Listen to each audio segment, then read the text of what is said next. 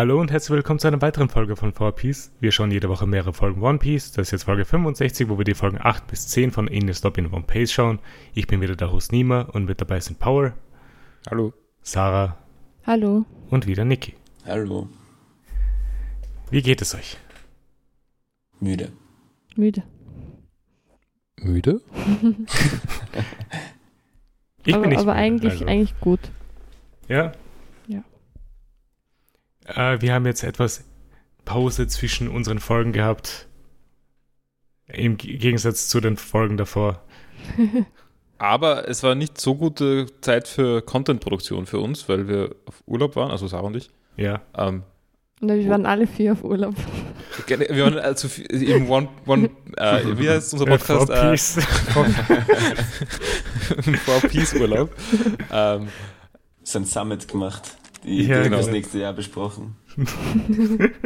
ähm, ein, vom Retreat. Ja, wir haben extra Mhm. so ein Kongresshotel gemietet, uns eingemietet Ja. dort. Ähm, na, jedenfalls waren wir, waren, waren wir zu zweit auf einem sehr geh-intensiven Urlaub und das war nicht so geeignet für Content-Produktion, aber doch ein bisschen. So während dem äh, Gehen so den Laptop mitgenommen, um da irgendwas zu schauen.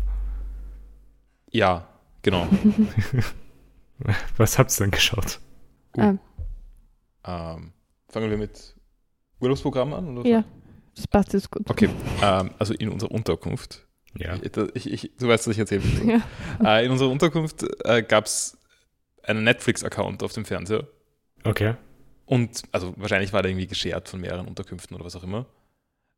Ähm, und der hat mehrere Profile gehabt. In einem war auch in- war eine History. Und da, da haben wir Mhm. mal gesehen, da, da schaut jemand Seinfeld. Okay. Da habe ich dann auch drauf gedrückt und habe dann dort weitergeschaut, wo, dort weitergeschaut, wo die anderen Leute geschaut haben. Aber das, das Komische war dann, am nächsten Tag waren die Folgen wieder weiter. Also ich glaube, wir haben uns einfach abgewechselt mit anderen Leuten, die Seinfeld geschaut haben und eine Shared History gehabt. Ganze Häuser, die ganze Woche. Es kann aber auch sein, dass wir so, äh, dass wir andere Leute sehr geärgert haben, weil die, also vielleicht haben, wollten die, die ihre Folgen einfach normal weiterschauen und wir haben dann so reingepfuscht und Das Äh, kann gut sein, ja. ihren Status zerstört. Aber wie auch immer, ähm, also Seinfeld ähm, Mhm. weiter, ja. Welche Staffel habt ihr geschaut? so durchgemischt, das ist sehr schnell weitergegangen, weil die anderen auch geschaut haben. Ähm, so fünfter, sechster, glaube ich. Aber es Mhm. waren wirklich mehrere Staffeln. Also Okay. so mit vielen Folgen ausgelassen halt. Genau, also Ja. da, da hat jemand viel Seinfeld geschaut. Also vielleicht waren es auch mehr als zwei. äh, Vielleicht haben einfach alle Leute in dem Hotel Seinfeld geschaut, zeitgleich. Also es, es ja, äh, ähm, also ich, ich glaube, es, also es, es war kein Hotel, äh, aber wie auch immer, ja. Also, und wer weiß, es kann auch sein, dass das irgendwie ein privater Netflix-Account von irgendwem ist. Und Einfach vergessen, sich auszuloggen. naja, eh, äh, on that note, ähm, es gab auch eine YouTube-App auf diesem Fernseher. Ja. Und Da war die auch hatte jemand ein, eingeloggt. sie hat ein, ein eingeloggtes Profil, ziemlich sicher nicht das von der Unterkunft, sondern irgendwer hat sich mit seinem privaten YouTube-Account eingeloggt. Ja. Und es gab eine äh, Watch-History. Okay. Und ähm, da waren M Musikvideos drin hauptsächlich. Und zwar, also, ähm, So, so Sexlieder. äh, äh, ja, also, nein, wir haben das mal, wir haben das mal, äh, also die Sarah hat das mal eher unschuldig angeschaut, würde ich sagen. Also da war so, äh, so äh, Serge Gainsbourg und, so, und sowas in der Richtung drin. Ähm, und ich habe das dann identifiziert als Musik, um eine Frau mittleren Alters zu, äh, Zu verführen. zu verführen, ja, genau. Es ist, also es war eindeutig so, es waren alle Lieder in dieser, in dieser Spielart. ähm, ja, Also äh, irgendein Beispiel für ein Lied. Ja, das ist so Serge Gainsbourg. Chetem. Achso, Zum so, ja. Ja. Nein, es war alles sehr dick. Das war alles so. Ähm, also ich, ich weiß schon, was da passiert ist. Aber, Aber ich meine, das ist nicht mal subtil dann. Wenn man mit Nein. Nein, nein, nein, gar nicht. schon reinstartet.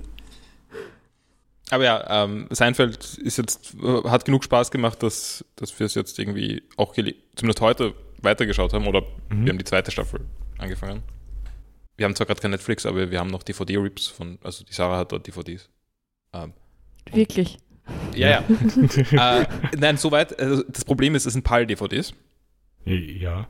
Und also das Zeug ist ja produziert worden mit 24 Frames, nicht mit 25 Frames, das, was das PAL-Format ist. Das heißt, dass das, äh, das Seinfeld schneller läuft auf Deutsch als, oder in den europäischen Ja. Versionen äh, als, als in den Originalversionen. Und es ist schlecht gemacht. Das heißt, die englische Synchronisation ist halt schneller und dadurch höher. Also sie haben es nicht richtig Oh. gepitchshiftet. Ja, Und es hat mich ziemlich genervt. Es ist tatsächlich sehr auffällig, vor allem bei Jerry Seinfeld. Genau, bei seiner Stimme und, bei, und natürlich bei Musik ist es immer, fällt es immer auf. ja. Ähm, also das, das ist so, also auf Deutsch ist natürlich wieder richtig, weil da ist es halt dafür produziert, aber wenn man die englische Synchronisation, einschal Synchronisation einschaltet, oder nicht Synchronisation, sondern die Originalsprache einschaltet, Mhm. dann wird es komisch. Äh, ich habe ein bisschen was, ich habe ich hab Keyboard-Shortcuts gepastelt für MPV, also für den Videoplayer, den, man, den ich verwende, der einfach die äh, Geschwindigkeit um äh, 4% verlangsamt. Ja, Damit er wieder bei 0,96 ursprünglich ist. Geschwindigkeit. Genau, mal 0,96. Ja. Ähm, und habe dann nochmal einen eigenen Button, um das Pitch-Shifting, also um die Pitch-Korrektur, die dann sinnvollerweise natürlich aktiviert wird, zu Mhm. deaktivieren.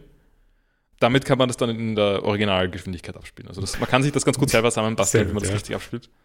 Damit ist es gut. Mhm. Ähm, Damit könnt ihr anschauen. genau, ja. Aber sonst hat mich das zu sehr geärgert gerade. Aber ja, das, das ist mal der Fernsehkonsum. Ich habe das jetzt groß erzählt. Ich weiß nicht, ob du einen Kommentar dazu hast. Ähm, Was habt ihr denn noch konsumiert? Okay, also wir waren auch im Kino Ja. in unserem Urlaubsort und haben dort Barbie angeschaut. Ah ja. Wie ist er? Ja, war cool, war lustig. Also- also wir sind, glaube ich, jetzt nicht voll auf dem Hype, Hype-Train, aber, aber wir hatten schon eine gute Zeit. ja, es war schon Hm? ganz lieb. Ja, war lieb. Will ich mir auch lustig. anschauen. Ihr habt mir mein, das Einzige, was ich fragen wollte, schon weggenommen, weil ich habe nichts geschaut. Und jetzt wollte ich euch eigentlich einfach fragen, wie ihr zu Barbie und oder Barbenheimer steht. Und jetzt habt ihr es schon angesprochen. Naja, Okay. ich, ich bin, ich weiß nicht, ob ich schon mal, äh, habe ich im Podcast schon erwähnt, dass ich äh, den Nolan nicht mag? Ich glaube nicht, weil, Weil wir ich hab- sind noch ich hab- nicht zu Nolan zu sprechen gekommen. Okay, ja, ich halte ihn für ein Wichtigtour. Außer Ah. Prestige. Ja, Prestige ist ein guter Film. Das Aber- ist super. Ähm, aber sonst bin ich eigentlich kein Fan. Insomnia bin- ist auch gut. Äh, den habe ich nicht gesehen. Mit Robin Williams und Al Pacino. Ja, okay, dann, ja, Ich keine kenne auch nicht. Ich habe nur Inception, die Batmans und Interstellar angeschaut. Interstellar ist echt nicht besonders gut. Ja. Die Ich meine, Bat ich- gegen die Batmans habe ich nichts. Ich, Ja, die ich mag die gar gut. nicht, aber ich mag auch keine Superheldenfilme außer Spider-Man. Das Ähm, hatten wir schon. ähm, Memento ist hab- auch fein. ja, ist okay. Ich, ich habe Following gesehen, das war der erste, oder? Ja, Verlorung ist der erste Film von ihm. Den finde ich unangenehm. Ja, das ist der einzige Film von ihm, den ich noch nicht gesehen habe, glaube ich. Im Gegensatz Okay. zu Oppenheimer. Halt. Ähm, aber ich, ich würde sagen, ich falle klar auf die Barbie-Seite Ja. von, der, Natürlich. äh, von der Divide. Aber da falle ich auch eher. Mhm. Ähm. ohne irgendeinen von beiden gesehen zu haben. Ich würde sagen, der Film ist jetzt, also so, so erzählerisch ist er, also so, oder so, strukturell ist er eher schwach, würde ich sagen. Ja. Macht das mit Style wett. Er, er hat viel Style, also das ist schon gut. Mhm. Ähm, Also das war auch mein, mein, mein Kommentar dazu. Also eben, wie wir nach, nach dem Film drüber gesprochen haben, dass halt das Style einfach cool war. Mhm. Und das dass ist halt, wirklich alles aus wie Plastik. schon sehr viel gut gemacht hat. Die Botschaft, also müssen wir jetzt gar nicht so viel ausführen, finde ich, aber so die feministische Botschaft, darüber haben wir auch relativ lang diskutiert. Und ist vielleicht gar nicht so, so viel dahinter, was ein bisschen Ja. schade ist. Die, die, sie fasst halt ganz gut zusammen, was halt gerade, was man halt gerade so auf Instagram oder was auch immer äh, postet. Mhm. oder so. Also wa- was, was da irgendwie gerade die also je- jetzt die, die eher, also es ist, ein, ist schon ein Voker-Film, Mhm. Aber auf einer sehr ähm, normalen Position, die sehr viele Leute irgendwie im Internet gelesen Natürlich, ja. haben. Ähm, wa- was kein Problem, was ich jetzt nicht für ein Problem halte oder so, das ist schon okay. Ähm, aber es ist jetzt nicht irgendwie, ja, es, es, er kann auch nicht aufregend sein in dem Sinn. Also das wird, Okay. ja, nicht- wird ja nicht produziert werden. Aber. Äh, nur, nur so eine andere Frage. Habt ihr irgendeinen anderen Film von Greta Gerwig davor schon mal gesehen gehabt? Na, ich fand die immer recht unsympathisch. Also ich mochte diesen Echt? Francis H. oder wie der heißt. Francis Ham mochte ich Das- auch nicht. Das fand ich so, so abschreckend. Ja. Und dann habe ich sie immer schon so ein bisschen abgeschrieben. Aber Little Woman soll ja ganz cool Little- sein zum Beispiel. Women ist echt gut. Lady Bird Ja. ist auch gut. Kann Okay. ich beide empfehlen. Und ich würde mal kurz empfehlen, dass ihr kurz Greta Gerwig googelt. Äh, magst du mir die buchstabieren? Greta, Okay, äh, Google schlägt vor, weil sie ist gerade komischerweise Mhm. in. Ähm, Google, Google wird rosa, wenn ich das mache. ja. okay. Weil ich habe gerade Greta Gerwig gegoogelt und dann wohl ist kostet. alles rosa. Also warte mal, du wolltest nur, dass wir es googeln, damit es rosa, damit Ja, das genau. das rosa wird. Okay, äh, alles klar. Das Achso, war's. und das, und das sind noch so Sterne bei mir. Ja, Ja. genau. Okay. Sparkled. Ja, eh cool. Ähm, was mich an dem Film gestört hat und die Sarah nicht, ist, dass es sehr viel, äh, oder es ist dann eh nicht zu viel, aber mich hat es immer gestört, wenn der Humor zu referential wird. Mhm. Also wenn es, ich, ich, darf ich ganz leicht den Opening, das Opening spoilern? Also im Prinzip Minute 1. Es ist nur ein Witz, es ist für nichts da. Oh, klar. Ähm, ja, das Opening ist einfach nur äh, das Opening von 2001, also inklusive gleiche Musik. Ah, okay. Äh, und es sind irgendwie Mädchen, die mit Barbies Babypuppen äh, und zerschlagen. wird dann, wird dann eine Barbie-Puppe hochgeschmissen oder was? Äh, ich glaube, es wird eine Na, Barbie. na, keine Barbie-Puppen. Ähm, die normal, also es geht Ja. darum, dass sie zuerst mit normalen Puppen genau, äh, spielen. genau, aber die werden dann zerschlagen. und die werden zerschlagen.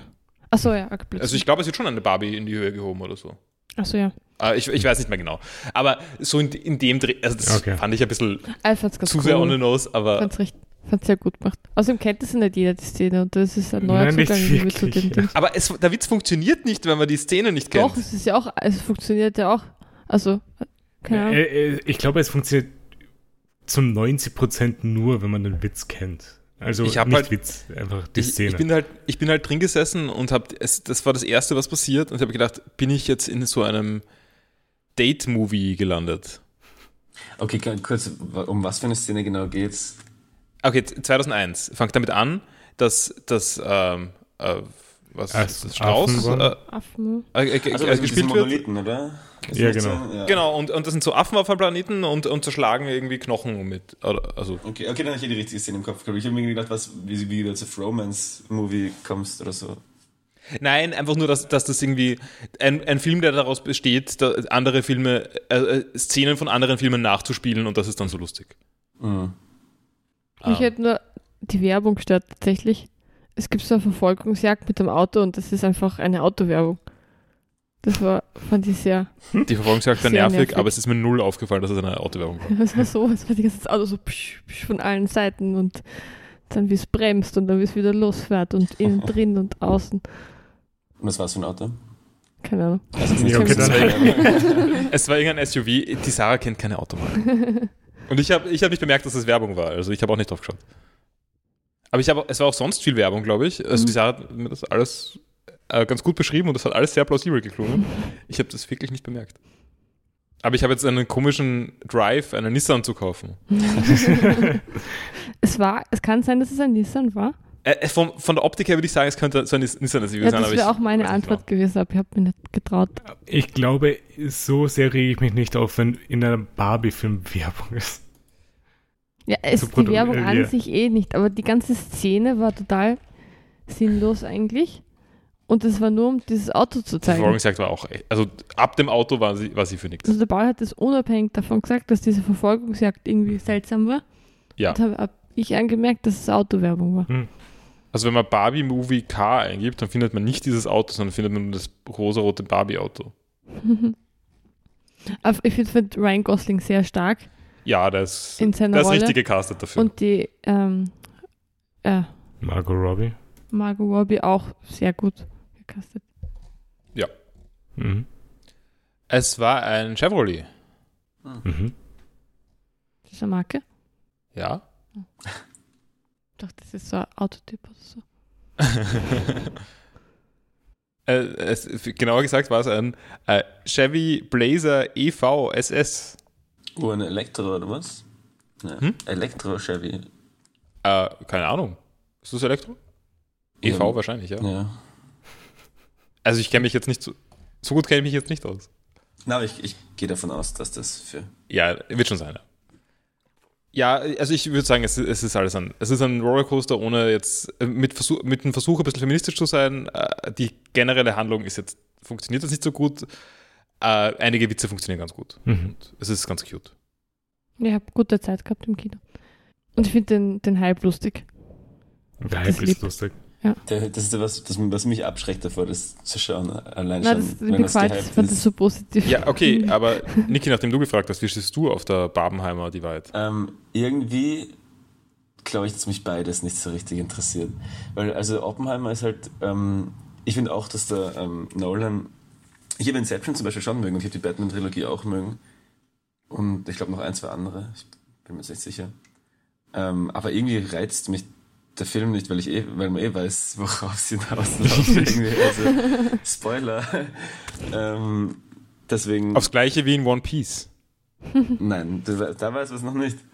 Ähm, na, und keine Ahnung, also äh, ich habe einen Trailer von beiden geschaut und irgendwie so richtig gereizt hat es mich nicht. Und Barbie, ich finde den Hype irgendwie nervig, generell. Und. Den fand ich bei ähm, Barbie echt nicht nervig. ah, ich weiß nicht. Ich, Ich hab das- ehrlich gesagt nur vom Hype gehört. Ich fand die Trailer sehr ansprechend. Ich weiß nicht, ob es so wirklich ein Hype war. Es ist schon ein Hype. Ah, vielleicht ist das so ein, so ein künstlich erzeugter Hype, weil irgendwie kommt man, es sind, es sind die ganzen Artikel kommen über dieses Barbie-Core. Ähm, Pink Ding. erzeugt. Ja, aber ich meine, ob das wirklich schon so, so wirklich aktiv gesteuert ist, also ob du schon sagst, es ist ein Hype da, bevor er da ist, um ihn zu erzeugen, so in der Art. Ja, ja, das kann ich mir schon vorstellen. Hat man Artikel gelesen, bevor ich das je irgendwo anders gesehen habe, hat schon einen Artikel darüber gegeben, ähm, wie arg Barbie-Core gerade hypt.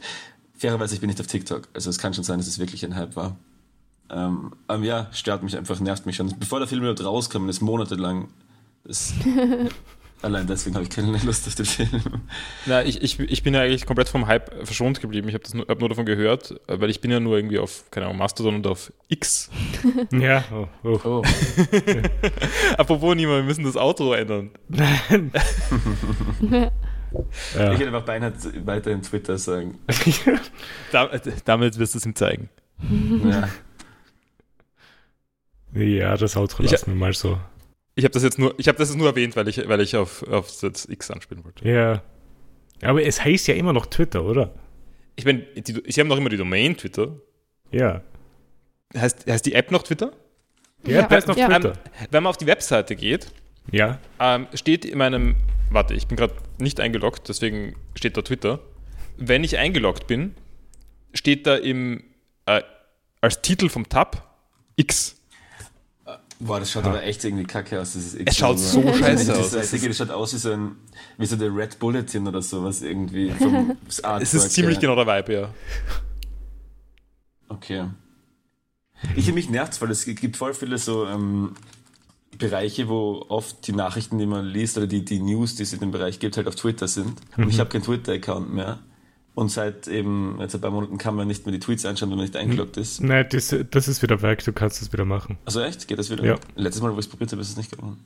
Ich glaube, es wurde vor zwei Wochen oder so Ah, rückgängig gemacht. D- Das ist je nachdem, worauf der Maskat Lust hat. Ja, weil das nervt mich extrem, ehrlich gesagt. Weil ich will schon ein paar Tweets sehen und ich will aber keinen Account haben. Mhm. Aber gut, wenn es wieder geht. Es sollte wieder funktionieren. Ich weiß selber nicht, weil ich meistens eingeloggt bin. Ich, ich, ich, will, ich meine, ich, ich verwende Twitter ja noch immer. Ähm, Ja. Also so, so ein bisschen. Es wird eh immer, es, es ist eh nicht mehr so viel drauf. Aber ich hätte einfach gern, dass das komplett stirbt, damit ich, damit Leute woanders sind. Dass du dann zu Threads gehen kannst. Ja, genau. Ja, da- das ist, das ist die, die volle Dystopie dann, ja. Ja, natürlich. Ähm, Wir sind jetzt nur noch auf Threads, Instagram und Facebook. ja, keine Ahnung, sollen sie, sollen sie halt dieses dumme Blue Sky mal öffentlich machen? Oder so. Okidoki. Ja, Ja, gut. gut. weitergehen. Was habt ihr noch? Äh, magst du sagen oder soll ich? Ähm, was, was, also vor dem Urlaub vielleicht noch, oder? Auch im Kino Oh, haben wir Ach angeschaut. so, ja, ganz vergessen. Also habe ja schon erzählt von der Serie Fleabag ja. und, und da habe ich gelernt, dass es eigentlich ein, ein Programm war, also so, wie nennt man sowas? Ein, ein Theaterstück. One, Ja. Das Theater. also so ein, ein Frau-Theaterstück von Aha. der Phoebe, Eine One-Woman-Show. wie heißt sie? Ich weiß nicht, wie sie heißt. Phoebe Bridges war das oder so? Sie Ähm. heißt nicht Phoebe Bridges. Phoebe Waller-Bridge. Okay, fast. Also von ihr. Ähm, es ist ein komisch so ein Comedy-Programm. Und es war eigentlich mehr oder weniger die erste Staffel von Fleabag. Hm. Und es hat es dann, also die, die Serie ist danach halt gekommen, davon inspiriert. Das war sehr beeindruckend und sehr cool, fand ich. Wie Was habt ihr das? gesehen? Im Kino, das war so, es war halt Aufnahme von einem Auftritt in London. Das gibt es gerade zu sehen in einigen Kinos. Cool. Aber es war ziemlich viel los, wie wir waren. Also ich hab, bin davon ausgegangen, dass es nicht so viele Vorstellungen gibt voll, oder so. Mhm. Und es, es gab auch zusätzliche Vorstellungen dann noch, weil so große Nachfrage war. Gibt anscheinend viele Fans. Aber ja, war ganz cool. Also es war, es war ziemlich dunkel. Also mir war es vielleicht ein bisschen zu dunkel. Paul kennt die erste Staffel nicht, deswegen war auch alles neu für ihn. Mhm. Und die erste genau. Staffel ist echt hart. Warte, hast du nur die zweite Staffel gesehen? Ich habe die Sarah hat das geschaut und ich habe halt gelegentlich mitgeschaut. Ah, Also, Okay. äh, die Also, erste- und wirklich so über die Schulter, also nicht. also nicht aktiv. nein, aber von der zweiten Staffel habe ich mir den Großteil mitbekommen, Okay. würde ich sagen. Und von der ersten dann halt, glaube ich, gar nichts. Ich weiß nicht genau. Also am Ende habe ich dann halt mitgeschaut, weil ich dann irgendwann einmal mitgeschaut habe und dann wollte ich wissen, wie es weitergeht. Und Ja, klar. das hat mir auch gefallen. Also Also komplett faszinierend, eben, wenn man die Staffel kennt, wie, wie gut das umgesetzt worden ist und wie gut es funktioniert als eine Frau auf der Bühne, die das einfach so spielt. Also sie macht halt irgendwie, also sie redet ja alle Charaktere. Ja, ist eine One-Woman-Show halt. Genau, also es ist, es ist schon, es kommt schon ganz gut, äh, es wird schon relativ lebendig dafür, dass es nur eine Person ist. Ja, Also es ist jetzt kein, es ist jetzt ja nicht nur Sketches oder so, sondern das ist wirklich eine Handlung. ja. Und sehr intensiv. Ja. Ähm, und dann haben wir heute angeschaut die erste Folge der neuen Staffel von Futurama. Ach so, ja. Stimmt, die ist Gibt's ja auch ja eine- rausgekommen. Neue Staffel, aber es ist ähm, wöchentlich, Mhm. ein Genau. wöchentlicher Takt. Und morgen kommt die zweite Folge. War ganz Und- okay. Ich kann nicht wusste, dass sie das noch immer machen. Das Ja, ist mal- wieder. Wieder. Das war eine Neuauflage. Also Ah. es gibt ja, es gab einmal die ersten vier Staffeln, die waren gut. Dann gab es die Filme, die, ich würde mal sagen, die waren schlecht. Nicht alle. Ja, es geht. Die ersten zwei gehen noch. Ähm, der Film mit dem Dungeons and Dragons ist ganz furchtbar, finde ich. Ähm, dann, Gab's, Gab's nochmal drei die- Staffeln? ja, irgend sowas, genau. Ähm, oder du hast es gerade vor dir. Wenn, Ich hab's gerade vor mir. Okay, ja. Dann waren es nochmal drei Staffeln, ja. Ähm, ich fand die okay, die sind besser als aktuelle Simpsons-Folgen oder sowas, Mhm. aber wesentlich schlechter als alte Futurama-Folgen. Und, Und jetzt gibt's die Das achte heute- Staffel, die neue. genau, und die achte Staffel, oder zumindest die erste Folge der achten Staffel, war, finde ich, ähnlich gut wie die letzten drei davor. Okay. Also schon, schon, schon irgendwie so, dass man es ganz gerne anschauen kann, aber nicht so gut wie die ersten vier. Also Kann ja sein, dass sie sich auch noch etwas fangen werden. Erstmal in den Rhythmus reinkommen. klar, was mich halt, also es ist dann eh, die Folge ist besser geworden, würde ich sagen, mit der Zeit. Ja, Am Anfang war es, ich weiß nicht, mich nervt das einfach zu sehr. Es war auch wieder sehr referenzieller Humor. Mhm. Also sie haben dann halt so Black Mirror gemacht und äh, Tesla und äh, ich weiß nicht. Ich Also meine, es war aber Mirror. Das ist ja das Ding gewesen. Bei Futurama kam es mir so vor, als ob es immer so referential war. ist aber auch mehr geworden mit den späteren Folgen. Ich meine, das ist ein bisschen die Frage, da bin ich mir nämlich auch nicht ganz sicher. Ist es mehr geworden oder Mhm. ist es nur, sind die Referenzen nur mehr unsere Zeit? Ich glaube, das ist es eher. Aber die ersten vier Staffeln habe ich jetzt auch nicht so stark. Also finde ich, fand ich eigentlich auch eigenständiger. Mhm. Ähm, aber es kann sein, dass, dass es irgendwie täuscht. Ich könnte mich mal, mal wieder Futurama anschauen. Mhm. Wirkt eigentlich ganz lustig. Mal wieder. Aber ja, also ich, ich würde sagen, wir werden das mal weiterschauen. Ähm, das, es war gut genug, dass, dass, es, dass es sich auszahlt, das weiterzusehen oder so. Gut, dann werde ich auch mal wieder anfangen. Also erstmal mit der neuen Folge natürlich. Aber hast du alles gesehen? Ja, habe ich. Okay. Das heißt, du, du hast nicht die Bürde, dass du die ersten, oder in dem Fall wäre es Ja. das Glück, die ersten vier Staffeln sehen zu müssen. Genau, nein, ich habe alle sieben Staffeln und die Filme gesehen. Hm. Ja, also Aber wenn nicht, nie- dann hätte ich nie gesagt, die Filme skippen. geschaut, nie, mehr, nie Interesse Nie davon. aktiv, nein. Lustig. Ja, weil die erste Staffel ein bisschen komisch ist. Sie ist auch nicht, sie ist nicht schlecht, aber ja. Äh, ja, Hm. was bist du durch? Soll ich noch? Ich habe noch meine Bücher. Achso, Ja? da bitte. Also ich habe das, diesen, dieses Science-Fiction-Buch, den ersten Teil, The Free Body Problem, Mhm. fertig gelesen. War Und sehr, sehr cool. Ja, Also ich glaube, diese Art von Science-Fiction, die ich mag, dann hast du eh noch ein paar Bücher vor dir, oder? Ja. Zwei. zwei. Ja. Also ich lese jetzt eh schon den zweiten Teil, The Dark Forest, Mhm. aber bin erst ganz am Anfang und glaube, muss noch mal neu lesen, weil ich habe es gestern bei der Zurückreise gelesen und kann mich jetzt an absolut gar nichts mehr erinnern. Also nicht Alles so klar, entspanntes Lesen. und aber der erste Teil war richtig, richtig cool. Also es hat so, es ist recht wissenschaftlich und ich glaube, wenn man Hard Sci-Fi. der Hard Sci-Fi, also wenn man wollen würde, könnte man das, glaube ich, sehr genau lesen und da sehr viel drüber nachdenken und das sehr gut verstehen. Aber man muss es nicht immer, sondern man kann das auch mal überlesen, wenn man Ja. nicht so Lust hat oder wenn ein, ein Aspekt nicht so interessiert. Aber mir gefällt das grundsätzlich ganz gut, wenn das so sehr durchdacht ist alles. Und es gibt aber auch viel so zwischenmenschliche Sachen und ein bisschen Geschichte, ein bisschen ganz cool. Mhm. Und es spielt irgendwie jetzt, was auch, was auch Spaß macht. Also in der Jetztzeit.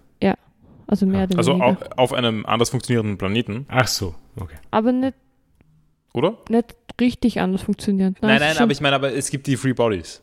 Nein, nein, das ist was anderes. Ist was anderes, okay. Ja, ja. Der, ist der Free Planet der Aliens. Ah, okay. okay. spezielles Ding, oder? Hm? Na, okay, ich habe nichts gesagt. Nein, was, ich, ich, Nein. soll ich über. Ich habe dann, also ich habe das Buch nicht gelesen, aber ich habe dann über das äh, Drei-Körper-Problem gelesen. Das war ganz spannend. Ja, nein, nee, ich dachte, das ist halt Anspielung auf das. Auf das Drei-Körper-Problem. Ist es. Ja, okay. Also da, da geht es darum, äh, man hat drei äh, Himmelskörper und äh, wie die sich halt gegenseitig anziehen und wie simuliere ich, dass die, äh, wie, wie sich das bewirk äh, wie sich das auswirken wird. Das wird halt, geht halt Richtung determ- deterministisches Chaos oder irgend sowas in der Richtung. Also das ist halt nicht so leicht zu simulieren. Mhm. Kann man numerisch machen, aber halt nicht, es gibt keine geschlossenen Lösungs-, also es sind Differentialgleichungen, es gibt, okay, das wird zu mathematisch. es sind Differentialgleichungen und es gibt keine geschlossene Lösungsformel. Das ist nicht so leicht. Ähm, Aber eben, zum Beispiel, wenn das jemand liest wie der Bauer, der, der kann da, glaube ich, auch sehr viel sich dazu denken. Ja, also Aber das, das wenn, Buch, wenn das man diese Buch war schon Gedanken nicht hat, ist trotzdem cool zu lesen. Das Buch war schon auf meiner Liste. Ich, ich sollte das mal lesen. Ich, ich war mir recht sicher, dass mir das gefällt. Aber, ja. Ich meine, ich werde es nach den Beschreibungen wahrscheinlich auch mal lesen, weil es klingt wie mehr so das Cypher, was mir gefallen könnte. aber ich weiß, wir hatten es noch nicht, aber hast du Cypher, das dir gefällt? Ich hab's eigentlich bisher nur in irgendeiner Form von Spiel gehabt, aber das ist Mhm. halt auch nicht reines Sci-Fi gewesen. sowas wie Nein, Nein, Nein oder sowas. Okay. Aber Ich meine, An- Sci-Fi-Elemente Anime-Cypher enthält. ist auch, äh, gibt es ja sowieso auch viel. Ja. Ich meine, Sci-Fi, äh, Steins geht ist Sci-Fi, aber halt Ja. auch nicht wirklich. Also, es ist grounded Sci-Fi. Das ist ja, ist ja auch Sci-Fi. Ja, schon. Ich mag halt Space nicht besonders. Ich finde es echt eine Sache, aber lame, irgendwie Sci-Fi. Also ich habe auch noch nie irgendwie, also okay, Star Wars mal ausgenommen. Ähm, ich habe noch nie irgendwelche ähm, Sci-Fi-Filme oder eigentlich Bücher, ich habe ein paar Sci-Fi-Bücher auch gelesen und die haben mir alle nicht so wirklich viel gegeben. Niki, hast du nicht Mass Effect gespielt? Stimmt, das Ähm, hast du sehr viel gespielt. Mass Effect 2 habe ich nur gespielt. Ja. Ja, Wie stehst du da? Das ist die Story. Ich habe nicht gespielt. Ähm, boah, das ist lang her, ich habe das voll vergessen, dass ich das gespielt habe. ähm, also ich keine Ahnung, es war ein Spontankauf und ich habe es dann halt durchgesetzt. Also ich kann mich nicht mehr erinnern. Ob sie gefallen hat oder nicht. Ich glaube nicht so, aber es war schon okay. Du hast schon sehr gut darüber erzählt gehabt damals, kann ich mir erinnern. Na, ich meine, Mass Effect ist, ist glaube ich, schon ein beeindruckendes Spiel. Also so in seiner Zeit. Ja, schon. Äh, Mass Effect sind coole Spiele. Die, die mag ich. Aber die Space-Elemente sind halt das, was mich zum Beispiel am wenigsten anspricht. Aber ja. Ähm, soll ich gleich anknüpfen? Ich habe endlich mein Sci-Fi-Buch fertig gelesen. Ja, Ancillary Justice. Ancillary Justice. Also, ja, es ist eben gegen Ende war es besser, würde ich sagen. Da ist ein bisschen mehr Handlung passiert. Also, es, es war halt wirklich sehr viel Exposition. Also, es ist wenig erklärt worden. Oder wenig erklärt worden, so dass man es versteht, sollte ich vielleicht sagen. Hat Und sehr viele Namen genannt worden und sehr viel, sehr viel äh, Hintergrund äh, erzählt worden Ja. und man hat sich dann halt zusammenreimen müssen, was da passiert. Mhm. Ähm, oder es sind schon, schon Sachen erklärt worden, es war halt verwirrend. Ähm, Endet das mit einem Cliffhanger? nein, Okay. habe jetzt nicht so genau im Kopf, wie es endet. Es ist schon ein bisschen her, es war vor dem Urlaub. Okay. Ähm, aber, äh, also so generell vielleicht, äh, damit ich ein bisschen was zu sagen habe, erzähle ich mal kurz was, worum es eigentlich geht. Mhm. Also es geht eben um Ancillaries vor allem, also die Hauptperson ist Das ein ist ein Ancillary. Ancillary, erkläre ich gleich. Danke für die Frage. ähm, das sind Personen, die aus mehreren Körpern bestehen. Also das geht darum, es gibt irgendwie, also es gibt Körper, die werden übernommen von einer, von einer äh, Schiffs-AI oder so. Also das ist dann die Besatzung von einem Schiff ursprünglich. Äh, die wird einfach von der AI übernommen, die werden einfach von der AI übernommen und agieren als ein äh. Geist, was auch immer. Und von der Hauptperson ist nur noch ein Körper übrig, aber es gab früher mal mehr. Und von der äh, Antagonistin äh, sind mehrere übrig, aber es gibt, haben sich daraus irgendwie Fraktionen gebildet, die gegeneinander arbeiten. Aha. Also ich finde, es gibt schon was her als Konzept. Äh, Das macht halt, das macht halt die Erzählung nicht gerade weniger verwirrend. Ähm, Ja. aber äh, ja, jedenfalls also so- in, die, in, dieser, in dieser Dynamik spielt das ganze Gab es Zeug. einen Namenscousin? Nein. Das wollte ich noch mal hervorheben bei The Free Body Problem. Gibt es ein Cousin, wo alle Namen vorkommen? Ich bin und schon dabei, das Buch zu Funktion kaufen. ist. Und das ist so cool.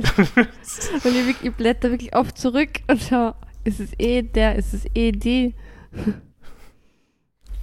Ich glaube, ich finde aber gar nicht, dass es, also so viele Namen hat es dann gar nicht gegeben bei Zero Justice. So, Das war, also es war nur, also nicht von Personen, sondern so generell Namen vielleicht. Äh, was ich noch sagen wollte, das zweite Thema ist irgendwie Sprache. Also ich habe eh schon mal erzählt, dass es irgendwie, es ist alles mit, oder alles, was aus der Sicht der Hauptperson ist, zumindest wenn sie nicht in Dialogen ist, äh, ist, ist mit äh, weiblichen Pronomen geschrieben, Ja, weil es irgendwie in der Sprache von der, von, von der, Pers- von ja, stimmt. Das hast du schon erzählt. der Person ja. genau äh, kein, also keine Geschlechter gibt. Ja. Äh, und es geht ge- öfter mal darum, dass, dass manche Dinge in manchen Sprachen nicht ausdrückbar sind. Mhm. Also es gibt irgendwie, äh, äh, sonst das andere prominente Beispiel ist, es gibt irgendwie das Wort Radakai, Radakai also das ist irgendwie auch, wie die Zivilisation heißt, von, also von dieser Hauptperson.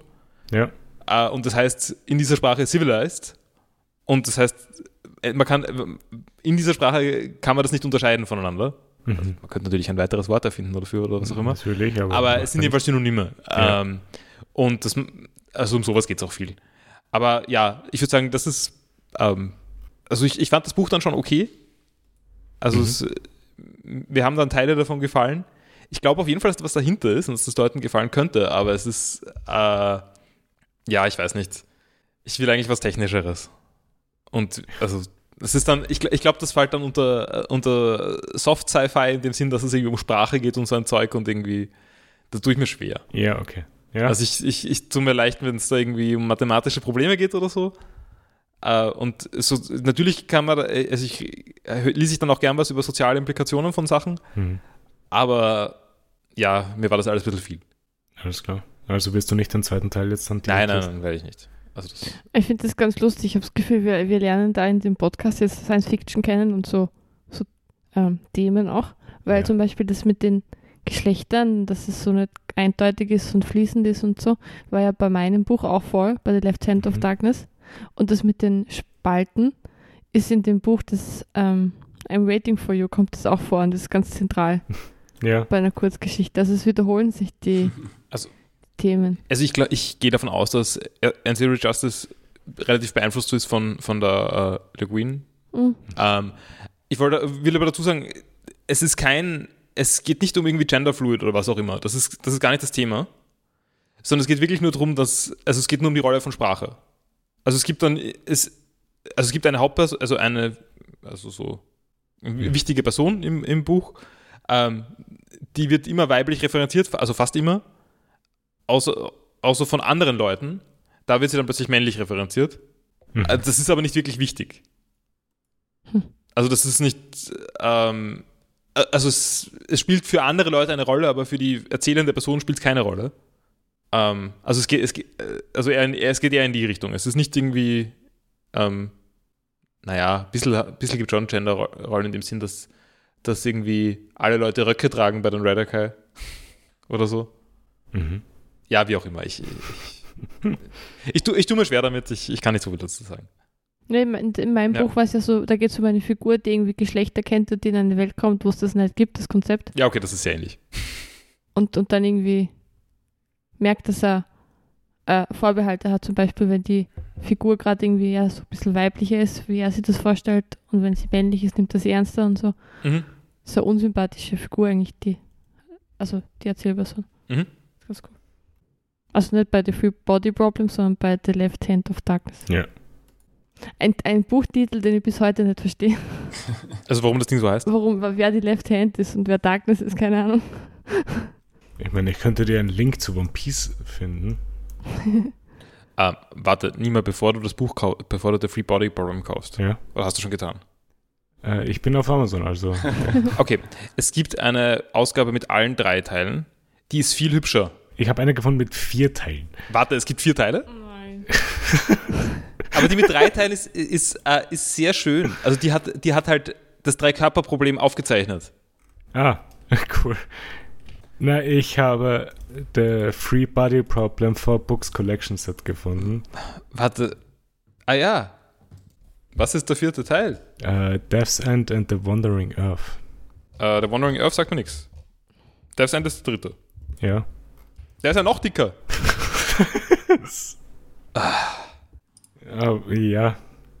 Auf jeden Oder- Fall. Oder, aber warte mal, da ist der Wandering Earth. Laut, laut Wikipedia Ist der Wandering ist Earth ist eine Kurzgeschichte. Ja, ja. Aber das Buch ist auf einmal so dicker. Aber gut, Kurzgeschichte ist irgendwie. Aber das ist dann von der Handlung ein bisschen losgelöster, denke ich.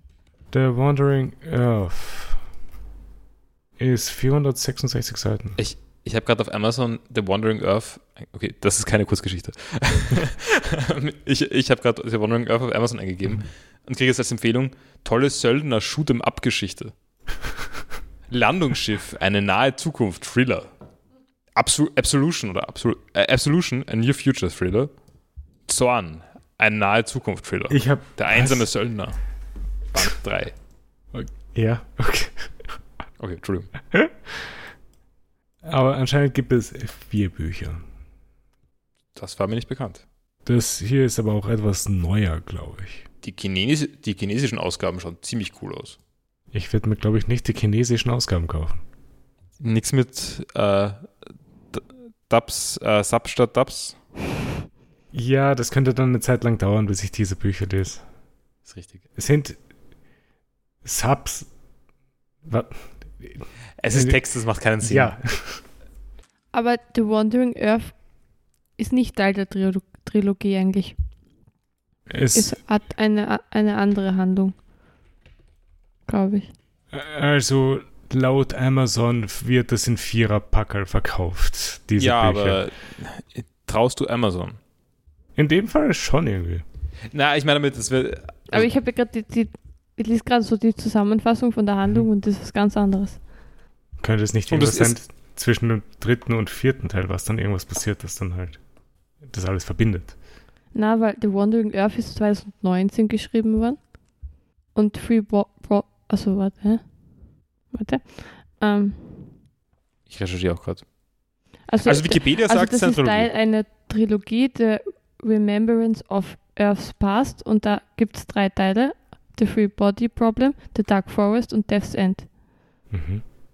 Und The Wandering Und, Earth. zwei, und es gibt so eine Collection, die erschienen ist 2008 und die heißt The Wandering Earth. Aha. Okay.